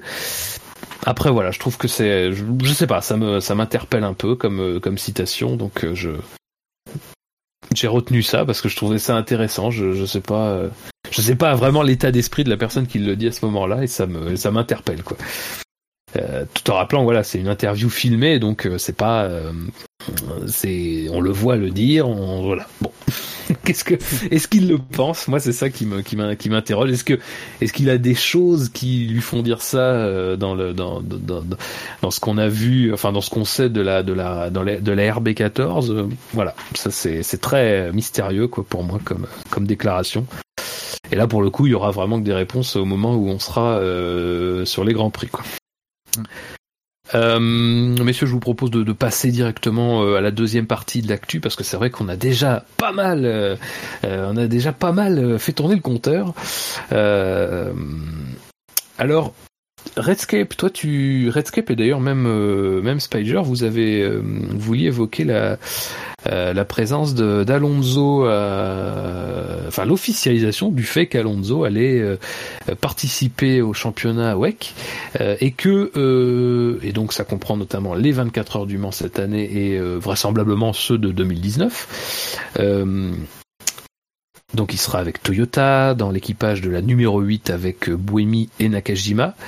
donc il sera engagé à Spa, au Mans, à Silverstone, à Shanghai et à Fuji, puisque euh, si initialement euh, Fuji tombait le même week-end que le Grand Prix des États-Unis et que la priorité étant quand même donnée à la Formule 1 qui est même son employeur principal euh, sur le championnat WEC, eh bien parce qu'on s'appelle Alonso, on arrive à déplacer des montagnes, on arrive à déplacer le mont Fuji, puisque la course n'aura pas lieu euh, le 21 octobre, mais aura lieu en fait le 14. Euh, et comme ça, il pourra euh, venir y participer. Fuji, qui, je rappelle, la propriété de Toyota, donc on a on a voulu un petit peu euh, faire plaisir euh, à, l'entreprise qui engage Alonso. Euh, mais donc voilà, donc Alonso va participer à toutes les manches du WEC de cette saison, plus aux 21 manches de la Formule 1, ce qui va lui faire, je crois, un calendrier de 26 épreuves, en gros en, en 6 mois, puisque en 8 mois, pardon, puisque ça commence le le 25 mars et ça se termine autour du 25 novembre, quoi. Messieurs, ce, qui, est marrant à ressortir, c'est que je crois que c'est au SAV d'or. On, s'était dit tous un peu que si, si Alonso euh, participait au Mans cette année, ça voulait peut-être dire que la McLaren n'était peut-être pas encore euh, terrible et pouvait peut-être pas jouer euh, jouer les podiums ou enfin jouer, jouer les gros points. Et là c'est même pas le fait qu'il participe aux 24 heures, c'est qu'il participe à la saison du WEC quasi intégrale quoi. Ouais. Euh, je sais pas si ça veut dire du coup quelque chose sur le la performance de la McLaren, mais euh, par rapport à ce qu'on avait dit, c'est je trouve que c'est assez marrant de, de, ressortir ça.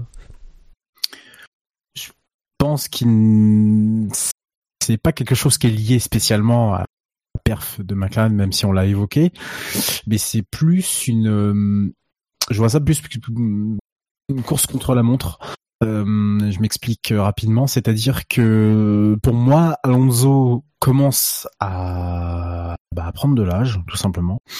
Euh, il voit que pour la F1, dans deux ans grand maximum, ça va être foutu pour lui.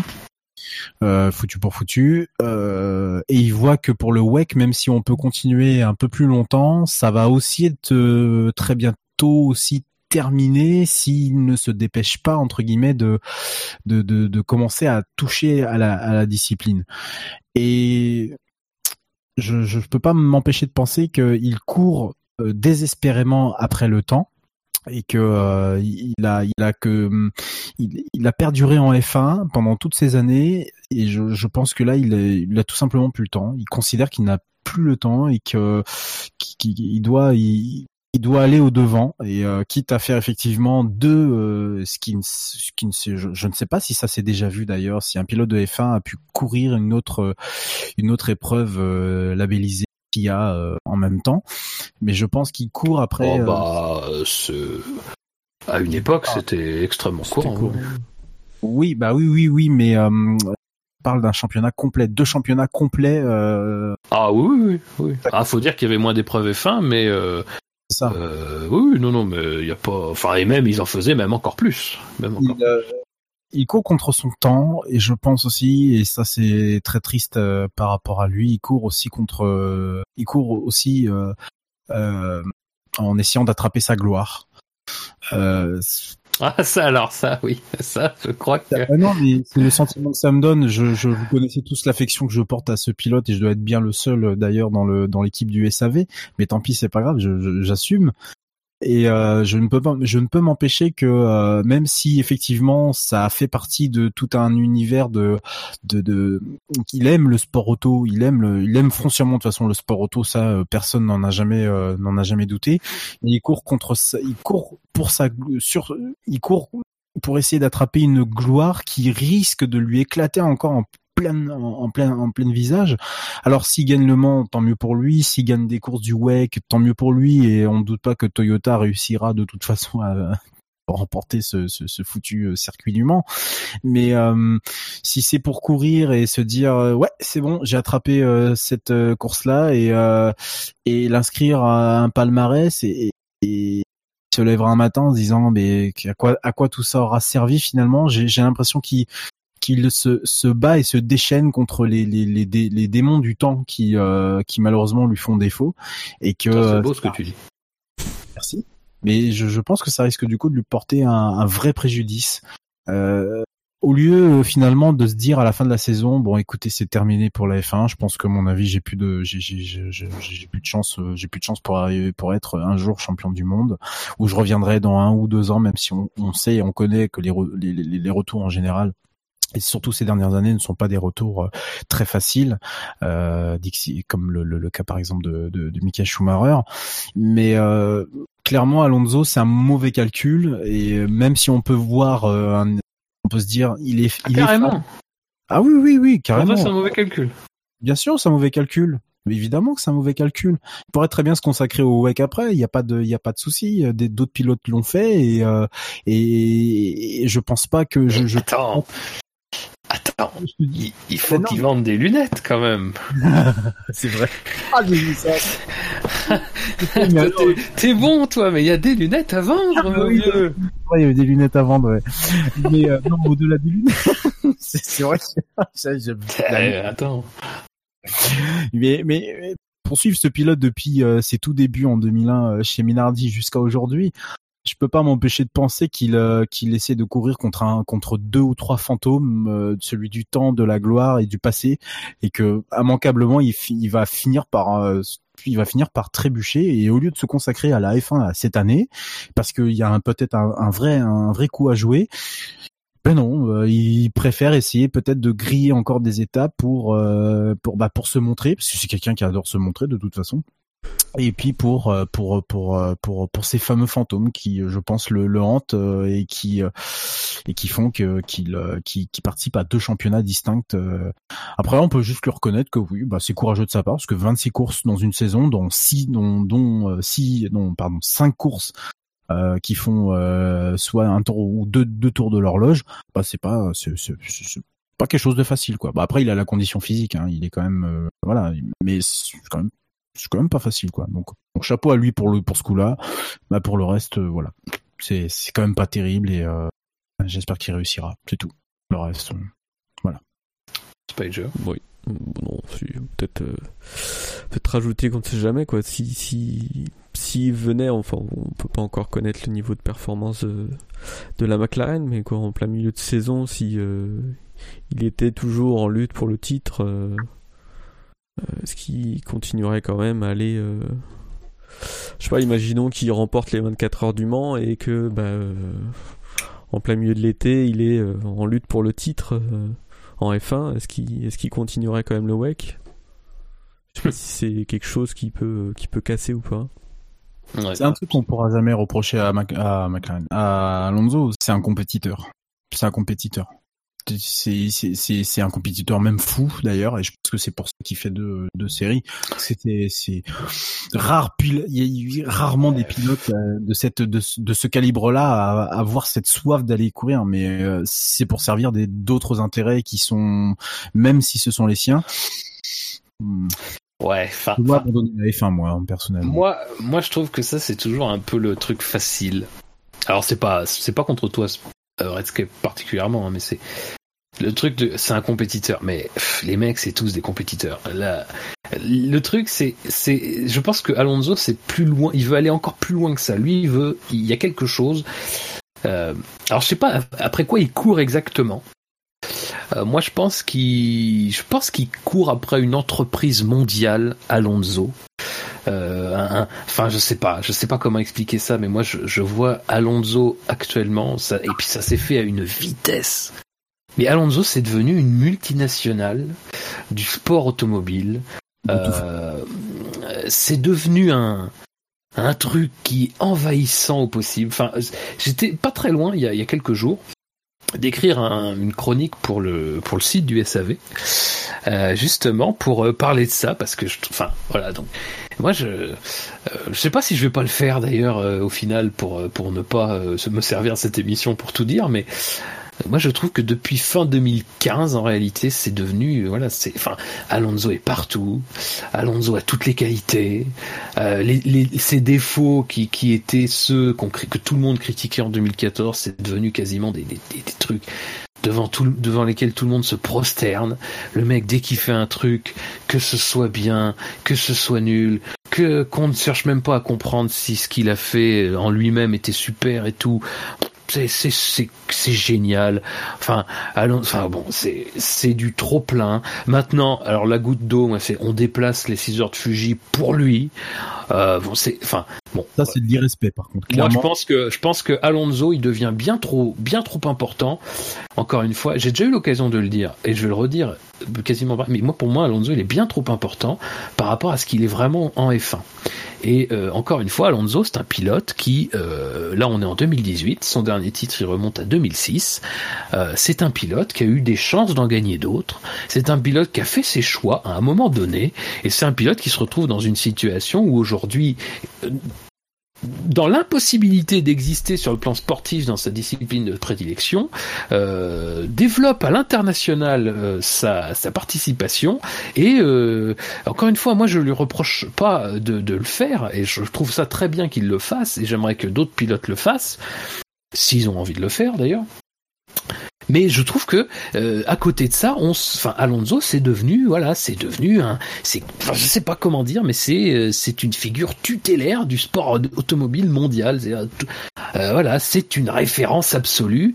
Euh, tout ce qu'il fait est génial, euh, surtout en piste où on se s'interroge jamais en fait sur la, sur vraiment la véracité des, des performances qu'il peut produire et tout. Alors que à côté, t'as des mecs comme, enfin, je vais prendre, je vais pas prendre Hamilton, mais je vais prendre Vettel. Vettel, il se fait incendier pour des trucs des fois. Enfin, je veux dire, Vettel, ces quatre titres mondiaux qu'il a remportés euh, et parfois avec de la concurrence et, deux fois la concurrence d'Alonso, euh, il se fait chier dessus à longueur de temps sur le sous prétexte que ces titres ne valent rien. Mais attendez, mais attendez, moi ça, je trouve ça incroyable quoi. Euh, je trouve qu'Alonso, c'est et, et, et, moi mon problème, c'est qu'Alonso en joue totalement et enfin je veux dire aujourd'hui voilà et encore et moi je j'ai même plus envie d'appeler d'appeler Alonso un pilote de, sport automobile, j'ai envie d'appeler Alonso un vendeur de lunettes. Euh, euh, voilà, c'est voilà, moi pour moi Alonso c'est devenu ça quoi. C'est c'est c'est à un niveau et encore une fois ce que je dis, c'est, j'ai bien conscience que, j'ai bien conscience que dans ce que je dis, il y a une part de colère qui doit s'entendre, mais euh, je, je remets pas en cause les performances et je suis certain qu'Alonso sera un des meilleurs pilotes d'endurance quand il aura pris la mesure de, du challenge et tout. Euh, mais voilà, à un moment donné, c'est c'est c'est lassant quoi. C'est tout le temps maintenant. C'est tout le temps. Et alors on déplace maintenant des épreuves aussi importantes que les 6 heures de Fuji. Alors encore une fois encore une fois que du côté de Toyota du côté de Fuji on dise on veut que ça soit déplacé je comprends tout à fait. C'est, c'est très normal. Mais moi, qu'on le fasse et qu'en plus on assume de manière aussi euh, poussée qu'on l'a fait pour un pilote, Mais je trouve ça incroyable, quoi. Et c'est, enfin, moi, pour moi, c'est gênant parce que enfin c'est je vais le dire comme ça mais je pense que Alonso il fait un peu une OPA sur euh, euh, sur le sport automobile mondial quoi. C'est aujourd'hui c'est euh, c'est Alonso World quoi. C'est pas c'est il parle même de la NASCAR. Il a il, a évoqué la NASCAR par exemple. Enfin c'est mec c'est quasiment dès qu'il a un truc qui intéresse un peu plus de monde que que que d'autres épreuves il faut qu'il vienne y mettre sa patte quoi. Donc c'est ça devient lassant. Et tout ça moi je pense que ça ça part comme, enfin, ça prend comme point de départ le fait qu'il n'est plus compétitif euh, en Formule 1, euh, alors à cause de sa voiture, on va dire. Euh, et voilà. Et c'est, moi je trouve ça incroyable quand, quand, si peu de temps ça ait pris une ampleur telle quoi.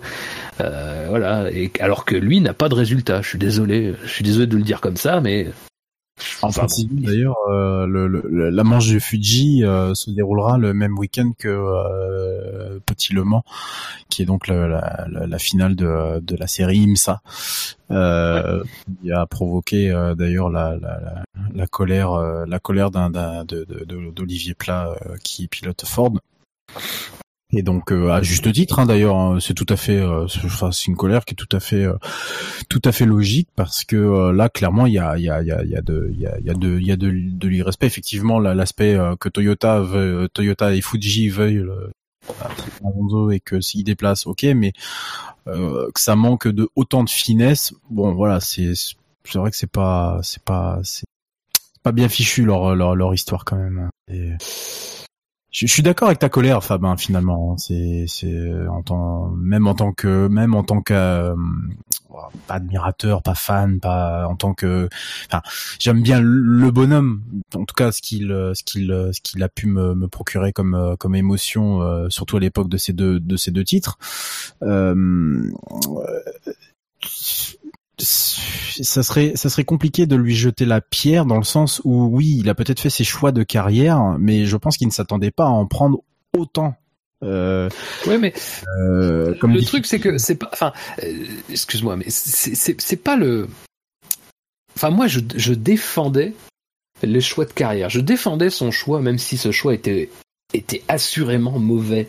Euh, je, le défendais parce que à un moment donné, euh, je trouvais que c'était trop facile de se moquer de lui euh, pour son choix quand on avait vu ce qui s'était passé. Évidemment, c'est facile. Après, quand on s'aperçoit évidemment que la McLaren Honda c'est un veau et que ça tient pas la route, que c'est sûr que c'est facile après de se moquer. Et encore une fois, moi je j'avais pas de problème avec son choix en lui-même, mais le truc c'est que derrière tout ça, moi pour moi, il y a une mythologie qui se crée parce que le mec c'est, enfin en gros c'est presque comme si euh, il avait eu pas de bol. Mais attends, c'est pas que t'as pas eu pas de bol, c'est que t'avais un contrat Ferrari en place. Et que tu l'as et t'as décidé de ne pas aller au bout pour aller chez McLaren Honda. Et que on savait très bien que Honda avait au moins un an de retard rien que sur la mise en action. Et donc sur et donc la conception fallait quand même dire encore une fois c'est euh, dans, le Alonso qui est soi-disant un, immense champion un mec qui a une intelligence de course le mec n'était pas enfin voilà à un moment donné sa décision il avait des éléments. Il y avait des éléments. Il a, pensé à un moment donné que chez Ferrari il ne gagnerait pas. Bon ben euh, moi encore une fois, cette décision tout à fait très bien, mais encore une fois, après moi c'est c'est toute la mythologie qui se crée sur le mec qui a pas de bol, sur le mec qui fait des mauvais choix de carrière, sur le mec qui finalement et c'est ça qui me gêne le plus, c'est que euh, lui, c'est quasiment le meilleur, c'est-à-dire que de manière quasiment incontestable, euh, on considère que c'est le, mec le meilleur sur la grille, de façon, euh, moi pour moi totalement injuste, parce que s'il était vraiment le meilleur, euh, toutes les écuries dès qu'ils ont une place de libre s'arracheraient pour l'avoir et tout. Mais il faut se souvenir que Alonso c'est aussi un pilote qui est ingérable dans une équipe, quoi. Et, et, et, et justement de ça qui était un défaut patent d'Alonso et dont on se souvient que fin 2014, quand euh, c'est la fin de la relation avec Ferrari, mais c'est tout juste si le mec il se met pas, il se fait pas, enfin, on considérait pas qu'il avait un trône au milieu du stand Ferrari et que tout le monde autour devait quasiment baiser les pieds d'Alonso et que ça crée dans l'équipe une sorte de fracture parce qu'il y avait forcément, euh, bah, enfin voilà, ça, ça fonctionnait pas vraiment bien en équipe et que ça Aujourd'hui, le mec a chié pendant, enfin, mec, a chié sur McLaren, sur McLaren Honda, surtout sur Honda, notamment au Japon en 2015 et tout. Euh, et finalement, enfin, aujourd'hui est quasiment plus grand que son équipe et que l'année dernière il a quasiment il a carrément été manqué un grand prix de Formule 1 pour disputer l'Indy 500 chose qu'il aurait très bien pu faire après sa carrière. Et moi je trouve que tout ce qu'on considérait comme un défaut c'est presque devenu aujourd'hui une qualité d'Alonso. C'est-à-dire qu'Alonso il est clairement plus un team player. Euh, il, enfin moi pour moi il, à part à part offrir à, à, à, McLaren ses performances en piste, euh, il, je trouve pas qu'il joue beaucoup dans le dans la cour de McLaren euh, de McLaren. Voilà, et ça c'est devenu une qualité et et depuis fin 2015, il a décidé dans sa communication, dans la manière dont il abordait tout ça, de de de prendre une place énorme quoi. C'est c'est moi je sais pas comment expliquer ça. Enfin je pense que c'est vrai que peut-être que quelqu'un qui euh, qui voit pas comment je vois les choses va avoir un raisonnement en se disant mais euh, il exagère, euh, il prend les choses un peu trop à cœur et tout, mais moi c'est la première fois que je vois ça quoi. Moi je, c'est enfin c'est c'est ce que je disais d'ailleurs c'est Alonso World quoi le sport automobile maintenant c'est c'est c'est plus c'est un peu euh, qu'est-ce que va faire Alonso? Donc là Alonso cette année va nous faire F1 WEC euh, IndyCar peut-être peut-être voilà je reviendrai je reviendrai bientôt voilà Daytona 500 oh pourquoi pas Oh, c'est c'est quoi? C'est c'est tout le temps quoi. C'est tout le temps. Puis alors, il est malin aussi. Il sait très bien comment. Il sait très bien communiquer et il fait quasiment tout, tout, tout en permanence pour que la communication, euh, pour qu'on parle de lui. Euh, c'est, voilà, c'est, tout ça. C'est, moi, c'est un ras-le-bol intégral quoi. Et, euh, et voilà. Désolé des longueurs. vous a dit de faire rapide hein, tout à l'heure. Oui, oui, oui, non, mais, mais tu vois, mais ça m'a, ça m'a, c'est sujet de passion. Non, ouais, ouais, mais je, suis en train de me demander si finalement tu l'admires pas, si ta colère n'est juste pas euh, finalement une, comme une sorte de, de, de, de pas d'admiration, mais de t'en as marre parce que t'en as marre d'en entendre parler, mais finalement, euh, au fond, tu l'aimes bien ce pilote. Mais je, vais pas dire que je, vais pas dire que j'aime pas Alonso. Euh, tu parles tellement avec le, tu parles avec le cœur, hein, tu sais, hein, quand tu dis tout ça. Hein. Mais tu sais que, euh, oui, mais c'est ça, mais c'est un peu, mais c'est un peu ça. Après, sincèrement, je vais pas dire que j'étais fan ah. d'Alonso. J'ai jamais été un grand fan d'Alonso. Euh, bon, moi je enfin bon, voilà. Bref, ça n'a jamais été un pilote que j'admire beaucoup pour la personne qu'il est, je pense que voilà. Et ce qui se passe là récemment, enfin bon, bref. Mais c'est vrai qu'en piste, faut reconnaître qu'Alonso c'est un monstre, évidemment, c'est un monstre, mais au même titre que d'autres, quoi. Mais c'est effectivement c'est un monstre. Et aujourd'hui, moi, ce que je pense, c'est que le truc, c'est que il est plus capable euh, d'être un monstre en piste, en réalité, et donc il essaie d'être un monstre ailleurs. Et ça enfin je veux dire c'est c'est un champignon c'est comment dire c'est un peu un champignon qui qui qui, va partout quoi. Il y en a partout du Alonso. Tu tu tu soulèves un truc en sport automobile maintenant t'as du Alonso partout ça éclabousse c'est c'est pas des fois t'aurais tu sais des fois les, journées sans les journées sans voiture les journées sans tabac moi une, une journée sans Alonso mais je sais pas c'est peut-être aussi parce que surtout bah, bah oui, ça c'est sûr. Mais c'est peut-être aussi parce que du, fait du métier que je pratique. Eh ben voilà. Non mais non mais peut-être, peut-être. Bah oui, non mais voilà. Mais mais mais je pense que je pense que c'est je pense que en fait j'ai commencé chez motorsport.com fin 2015 et moi pour moi euh, c'est aussi le moment où lui a dû prendre conscience et je pense que ça ça a beaucoup à voir avec le Brésil. Enfin, il y a plusieurs événements. Il y a, il y a la Hongrie là où il pousse sa voiture euh, là comme un fou vers les stands. Bon, alors que c'est complètement inutile, personne ne fait jamais ça. Mais enfin bon, bref. Il y a le coup du GP2 Engine du, du Japon et il y a le Brésil. Euh, et moi, pour moi, le Brésil, c'est un peu le point de départ, quoi. C'est un peu le point de départ où je pense qu'il se rend compte de la puissance en fait de, de la communication qu'on peut faire autour de la F1 et de la communication qu'il peut faire autour de lui. Et pour moi, ça part de là.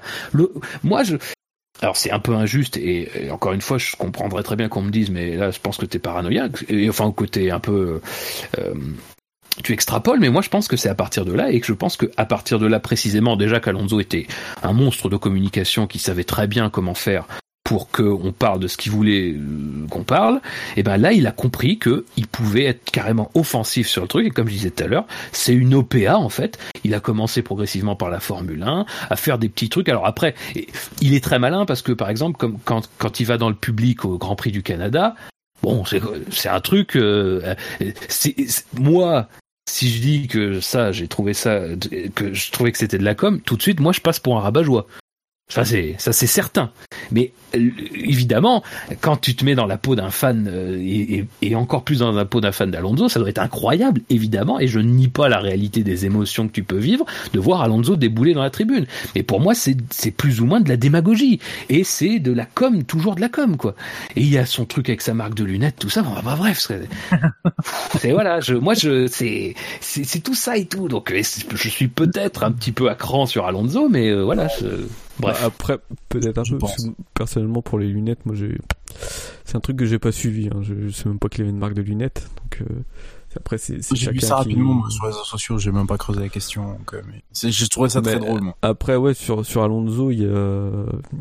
Il y a une, une forme de compassion un peu de, de tout le monde du fait qu'il bah, voilà, qu'il mm. foire ses. Euh, qu'il enfin, qu'il a pas réussi chez Ferrari, qu'il essaie chez McLaren et que c'est euh, que avec le moteur Oda, euh, ça le fait pas du tout quoi. Donc une forme de compassion et euh, et aussi d'une autre forme au niveau des médias du, du, du, du, retour de l'espèce de l'ancien modèle de pilote euh, multi oui, c'est vrai. multi épreuve quoi qui peut fait qui fait de la F1 qui fait du WEC qui fait de l'Indy qui touche un peu à tout. Et ça ça, ça attire aussi un, un peu les médias et un peu une certaine partie du, du public quoi après, il euh, faut, comme pour, rebondir sur ce que tu disais, Spider, il faut, faut, pas oublier que euh, je, je, pense euh, immédiatement au cas d'Hamilton qui décide de quitter McLaren pour Mercedes entre 2012 en, 2013 pardon euh, où ça aurait pu aussi euh, tomber tomber à l'eau si euh, effectivement euh, bon bah je pense qu'il a senti aussi un peu le, le, le vent tourner hein, donc je pense que le choix était le était le bon mais Mercedes aurait pu aussi ne très bien ne pas fonctionner hein, parce que Mercedes était là juste à partir de 2011 enfin on va dire 2010, mais bon, on va dire 2011. À partir de 2011, en tant que qu'écurie à part entière, et euh, ça fonctionnait pas non plus euh, des masses jusqu'à jusqu'à 2013 et jusqu'au au, premier Grand Prix euh, qui, qui gagne. donc des choix de carrière. moi, j'ai envie de dire quand tu on te propose un challenge, ça s'appelle McLaren Honda, c'est destiné à redorer euh, le, le, le, le, blason McLaren qui a été un peu terni euh, les trois, trois ou quatre dernières saisons parce que Mercedes a commencé à tout doucement se désengager et qu'ils avaient leur écurie d'usine. On te propose un, un, projet qui permet de raviver euh, la flamme de, de, de la, la, la flamme McLaren et qu'au final ça se termine par un fiasco monumental où pendant trois ans il essaye de tirer la voiture jusqu'à jusqu'à saturation parce qu'on a vu que certaines courses il en avait tellement marre que il en faisait carrément n'importe quoi et qu'il était vraiment vraiment mais pour le coup derrière euh, Stoffel Van notamment euh, l'année dernière. Mais si vous vous mettez deux minutes dans la peau d'un pilote euh, quel qu'il soit, euh, qui a gagné euh, deux titres de champion du monde et dans un contexte particulier, il faut pas l'oublier. Tu faisais le parallèle avec Vettel, il est super intéressant. Euh, où Vettel on lui chie systématiquement à la gueule, mais oui, mais enfin Vettel n'a pas le charisme d'un Alonso et Vettel avait une Red Bull et euh, Alonso avait une Renault et euh, Renault à l'époque c'était le, le, c'était le, le, petit qui venait chatouiller Ferrari, qui a fini par faire tomber l'air Ferrari et puis Red Bull n'a rien fait de spécial à part produire une voiture constante pendant environ quatre années avec un moteur qui fonctionnait euh, qui fonctionnait plutôt bien. Et puis il y a, y a, moins de panache si tu veux que les deux titres, euh, donc forcément, bah, dans la tête des gens, Alonso ça marquera toujours plus qu'un qu'un qu'un Vettel qui finalement est, est pas, pas, je dirais pas insignifiant parce que Vettel, je, je respecte énormément ce, ce, ce pilote, j'aime beaucoup d'ailleurs. Oui, mais c'est la part des choses, c'est l'équilibre en ce que euh, c'est ça. Je suis d'accord. Non, mais je suis d'accord. Je, je suis d'accord avec ce que tu dis, mais l'équilibre pas respecté, quoi. Bah voilà. Mais mettez-vous dans la peau d'un pilote comme Alonso qui, qui, qui se dit je vais réaliser j'ai envie de gagner une troisième une, troisième couronne voire une quatrième couronne et qui finalement fait le bilan de trois saisons en se disant enfin il y a, de quoi être d'une frustration tellement violente que sans, sans il, a, il en a éclaboussé finalement tout le monde. Et c'était c'était drôle. Ah, ah, au tout départ c'était drôle parce que il prenait ça avec euh, vraiment beaucoup d'humour. Donc le fameux GP Twin Engine la petite chaise longue euh, je crois que c'était au Brésil. Enfin c'était très drôle. À la fin ça en devenait ça en devient lassant. Pourquoi? Parce que les médias ont fini par se focaliser sur son cas. Euh, le pauvre Alonso celui qui avait rien demandé il a voulu juste, euh, il a juste voulu gagner quelque chose de, de, de, merveilleux avec McLaren Honda et au final il, récolte quoi euh, La queue entre les jambes. Ça, ça le mérite et le don de d'énerver, d'énerver, je pense n'importe quel n'importe quel compétiteur, euh, que ce soit Alonso ou pas d'ailleurs. Hamilton aurait été dans le même cas. Je n'ose imaginer le, le, le, personnage que ça, serait devenu. Peut-être pas, peut-être entre d'autres proportions, proportions pardon. Mais faut juste pas oublier que c'est c'est extrêmement frustrant. On vous promet presque la lune, et c'est ce que je suis. Relisez bien les déclarations de, de pré-saison 2015 et même avant, en 2014, quand l'accord a été signé entre McLaren et Honda. Relisez, enfin même en 2013, si je me m'abuse, fin 2013. Relisez, relisez. Vous promettent mon émerveil, et au final, au bout de trois ans, un divorce, ça s'est étalé partout, ça a éclaboussé la, la, la, moitié du fond de grille parce que le, le motoriste a fini par, euh, par être dégagé. Enfin, c'est n'importe quoi, c'est allé n'importe où, c'est il y a en piste, c'était c'était ridicule. Il y a une, faut pas oublier quand même carrément un constructeur. Heureusement qu'ils avaient une partie automotive qui a, qui a fini par par par prendre le dessus parce qu'ils auraient fini par couler mon euh, mon émerveil euh, et tout le et tout le reste du personnel. Enfin, faut juste imaginer que c'est un pilote qui a voulu tenter quelque chose. Alors effectivement, on parle de ses mauvais choix de carrière, mais on lui a, je pense, promis beaucoup de choses aussi en contrepartie, et qu'au final, être frustré à ce point, c'est peut-être un peu logique qu'ils en sont arrivés là. Ça n'excuse pas certaines choses, ça n'excuse pas la communication qu'il a eue à certains moments qui était, euh, juste pas nécessaire. le, le, mieux c'est de se taire, je pense, ces cas-là. Mais faut juste se remettre dans le contexte et dans la peau de, de, de, de, de ce pilote qui euh, a gagné deux championnats, je dirais plutôt plutôt exceptionnels en 2005 et 2006, qui est resté gravé dans la mémoire, euh, peut-être parce que c'était Renault ou peut-être parce que Alonso était très jeune à l'époque et euh, et qu'il voulait tout tout gagner, tout arracher. Et euh, et puis voilà, finalement, euh, quand on réfléchit, quand on réfléchit à ça, on se dit ah ouais, peut-être que oui, effectivement, euh, c'est peut-être normal qu'il en fasse de trop aujourd'hui parce que bah ça n'excuse pas, hein, mais c'est il y a peut-être une certaine part de logique dans dans dans dans, dans, ce qu'il a fait. N'importe qui serait frustré, croyez-moi. Très bien, messieurs. Ben, je vous propose, parce qu'on a fait long, c'est un peu de ma faute, euh, qu'on accélère désormais le, euh, la fin du conducteur. Euh, alors, je pense qu'on a beaucoup parlé de Grand Prix Driver, donc euh, on va pas s'étendre dessus. Vous avez sans doute, euh, voilà, déjà à ce stade de l'émission déjà beaucoup entendu de choses dessus. Donc voilà, on vous le conseille. Enfin, en tout cas, pour ma part, je vous le conseille, et je pense que Rescape c'est un peu pareil voilà, c'est un. Je pense que c'est une bonne introduction à ce qui se passe dans les coulisses de la Formule 1. Euh, après, bah, quand on suit un peu plus assidûment la F1 et qu'on connaît beaucoup de choses, on n'est pas non plus complètement étonné. Donc euh, voilà, c'est un c'est peut-être un peu court, mais bon, voilà. Vous, vous pouvez vous faire votre propre, euh, votre propre euh, idée en, bah, en allant sur Amazon Prime ou en se le procurant euh, comme vous le voulez. Ça, c'est pas notre problème. voilà. Donc, c'est quatre épisodes qui font à peu près entre 25 et 28 minutes, quoi, un truc comme ça. Euh, le deuxième, il faisait, le deuxième ou le troisième faisait 18, que 18 minutes. Euh, bon, faut ah juste pas faire attention à la narration, parce que la narration, c'est euh, Michael Douglas. Oh, c'est pas nécessaire. Clairement, là, bon, bref, pas, pas trop compris, mais euh, c'est intéressant. Et ça, je pense qu'on l'a pas assez signalé parce qu'on parle beaucoup d'Alonso, mais c'est intéressant parce qu'on suit la préparation de Stoffel Van Dorn. Oui. Euh, un pilote qui, par ailleurs, j'apprécie beaucoup. Et du coup on, suit quand même la préparation physique de de de de, ce pilote. Et euh, honnêtement on n'a pas idée de ce que de ce que font les, les pilotes pendant l'intersaison. Mais ils se préparent. Et ce sont des des des des, des sportifs accomplis euh, qui font de, de, belles choses et qui du coup doivent se préparer comme euh, un sportif qui va, bah là en ce moment c'est JO par exemple, bah, comme quelqu'un qui va au JO et se prépare vraiment, euh, bah plutôt assidûment quoi. C'est c'est vraiment, moi je pensais pas que c'était à ce point là. Donc non non, il il y a de bonnes choses vraiment à voir. Bon, il y en a d'autres. si vous n'avez même pas McLaren, faut passer outre, hein, clairement. Faut, faut, faut juste rappeler que ça a été un peu confirmé par Zach Brown après le, après la sortie du documentaire, mais le titre du documentaire qui est Grand Prix Driver, euh, il peut paraître un petit peu étonnant parce qu'à la vue du documentaire, effectivement, on se focalise pas forcément particulièrement sur un pilote, mais c'est vrai qu'au départ, l'idée c'était quand même apparemment de suivre Van Dorn, et euh, du coup, bah vu ce qui s'est passé en parallèle euh, du côté de McLaren et avec Honda, euh, ils ont décidé voilà de, finalement de casser l'idée de départ et d'en faire un truc un peu plus euh, qui va un peu plus dans tous les sens. Mais voilà, le fait qu'on suive particulièrement Van du côté des pilotes, c'était un choix assumé au départ quoi. Mais ça j'ai bien aimé, tu vois. clairement. Bah, de toute façon, on rencontre beaucoup de gens qui sont pas forcément des têtes d'affiche. Hein.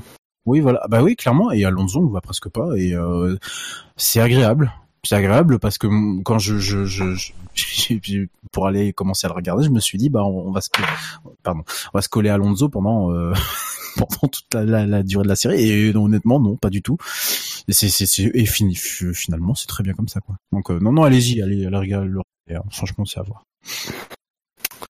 Euh, alors, euh, juste, je vais passer très vite cette information. Euh, Redscape, toi, tu voulais évoquer la question de la perte de revenus pour les écuries. Alors, c'est pas une question qui est qui est tout à fait récente. C'est vrai que ça avait été déjà évoqué à la fin de l'année dernière, mais en gros, voilà, c'est l'idée que les investissements qui ont été faits par Liberty Media sur l'année 2017, notamment tout ce qui est organisation d'événements, investissement dans la recherche pour la Formule 1, investissement dans la création de groupes de travail euh, un certain nombre de choses, bah, ça va avoir un, impact sur les écuries puisque leurs primes vont un peu diminuer euh, chacune. Euh, au total, sur les 10, on, a une perte qui, enfin un manque à gagner surtout, qui est autour de 35 millions d'euros, donc à peu près 3,5 millions d'euros en moins par écurie. voilà, l'idée c'est toujours que une partie des revenus générés par la FOM euh, doit être allouée aux équipes, mais forcément, bah, si dans ces revenus-là, il y a aussi une partie qui va à l'investissement, forcément, euh, on a une diminution qui se répercute sur les équipes. Pour l'instant, c'est pas excessif, mais après 3 millions 5, ça peut être beaucoup pour des petites écuries, donc euh, c'est voilà, c'est sur c'est sur ce plan-là.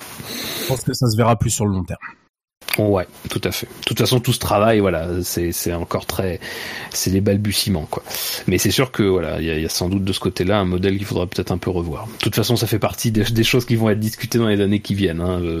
la fin des accords Concorde 2020 euh, va euh, bousculer beaucoup de choses.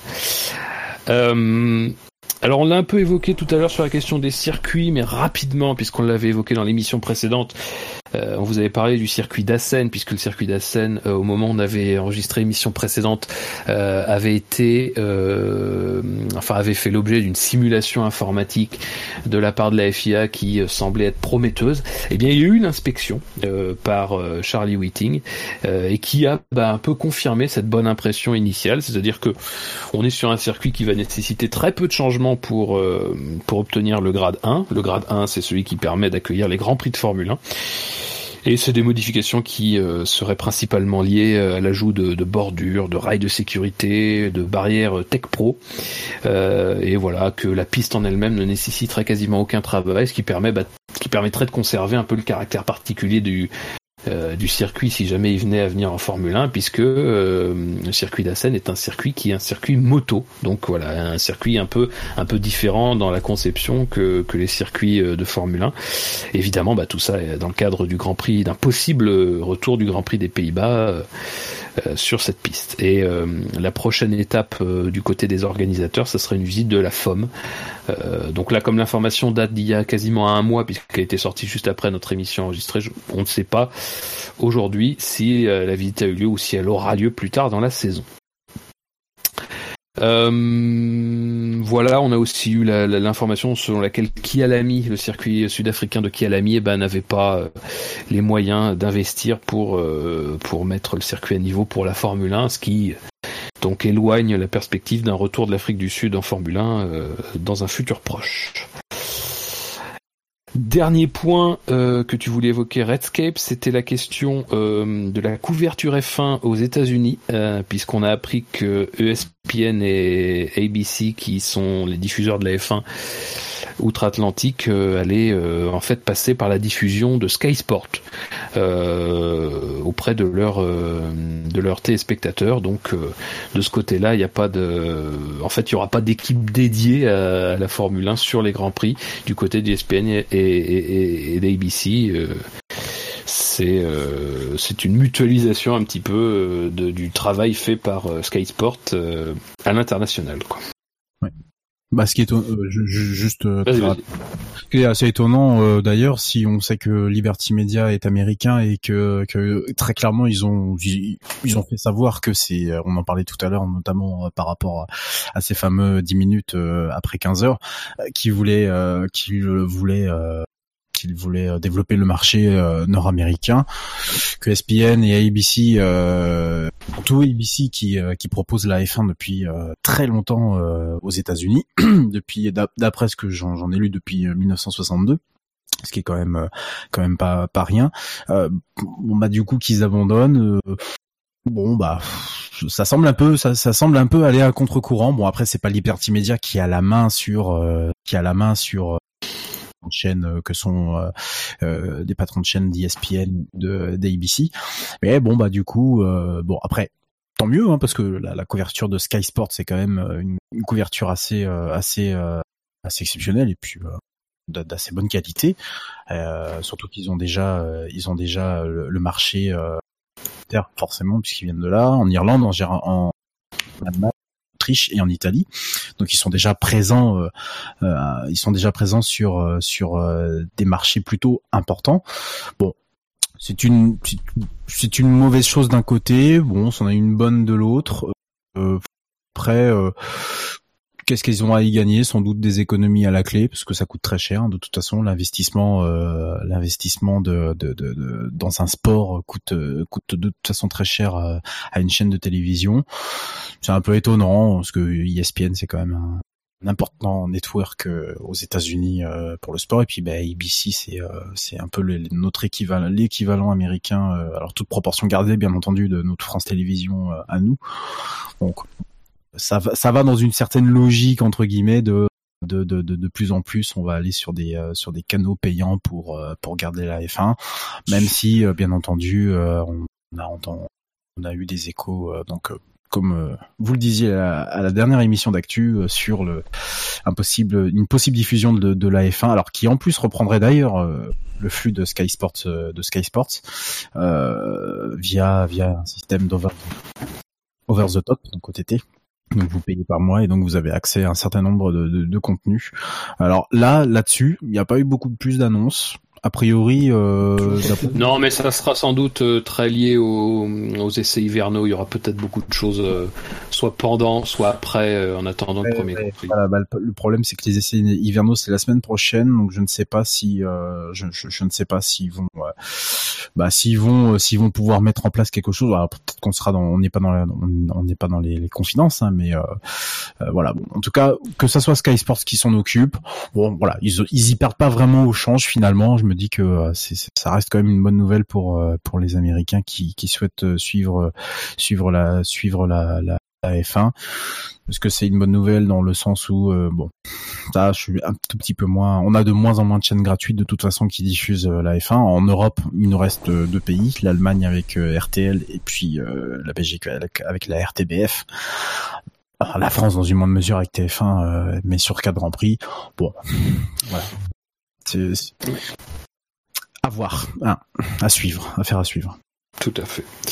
Euh, dans les actualités qu'on n'a pas forcément euh, évoquées ou, euh, qui ont été soulevées ce soir, on sait que Kubica va faire plusieurs séances d'essais libres cette année. Ça a été annoncé en marge de la présentation de Williams. Il va faire les essais libres d'Espagne, les essais libres d'Autriche et d'une autre et d'un autre Grand Prix qui reste à annoncer. Euh, du côté, euh, bah, du côté ju juridique, j'ai envie de dire, mais du côté institutionnel, euh, Force India et Sauber ont retiré leur plainte euh, auprès de l'Union européenne. Euh, ça, on l'a appris bah, au lendemain en fait de la publication de notre dernière émission. Euh, donc en fait, euh, cette plainte c'était euh, auprès de la Commission européenne sur le fait que les, la répartition des revenus notamment serait potentiellement une pratique anticoncurrentielle en ce qu'elle favoriserait les certaines écuries au détriment d'autres.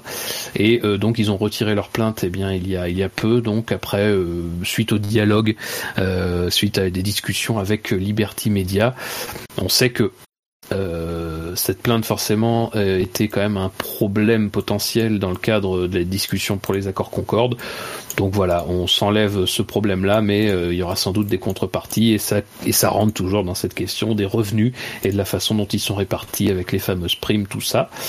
dans un autre registre, on sait que la F1 va lancer les Pirelli Hot Laps en 2018. Alors les Pirelli Hot Laps, en fait, ce sont des, des constructeurs de voitures qui vont fournir des supercars et qui vont euh, servir en fait à euh, soit permettre à des spectateurs, à des personnalités ou à des invités sur les grands prix de pouvoir être euh, bah, de pouvoir être assis à côté de pilotes professionnels, alors qui peuvent être des pilotes de la grille comme de pilotes retraités ou des jeunes pilotes et qui vont participer voilà un petit peu en, pendant les week-ends avec la possibilité d'être d'être passager de ces voitures, comme l'avait été un peu Usain Bolt avant le Grand Prix des États-Unis. Euh, euh, il avait été passager de Lewis Hamilton. Et alors on sait que pour l'instant, il y a deux marques qui, qui, ont, qui vont fournir des voitures, euh, Aston Martin et McLaren, et que pour l'instant c'est limité à 10, ça, ça se fera sur 10 Grands Prix cette année.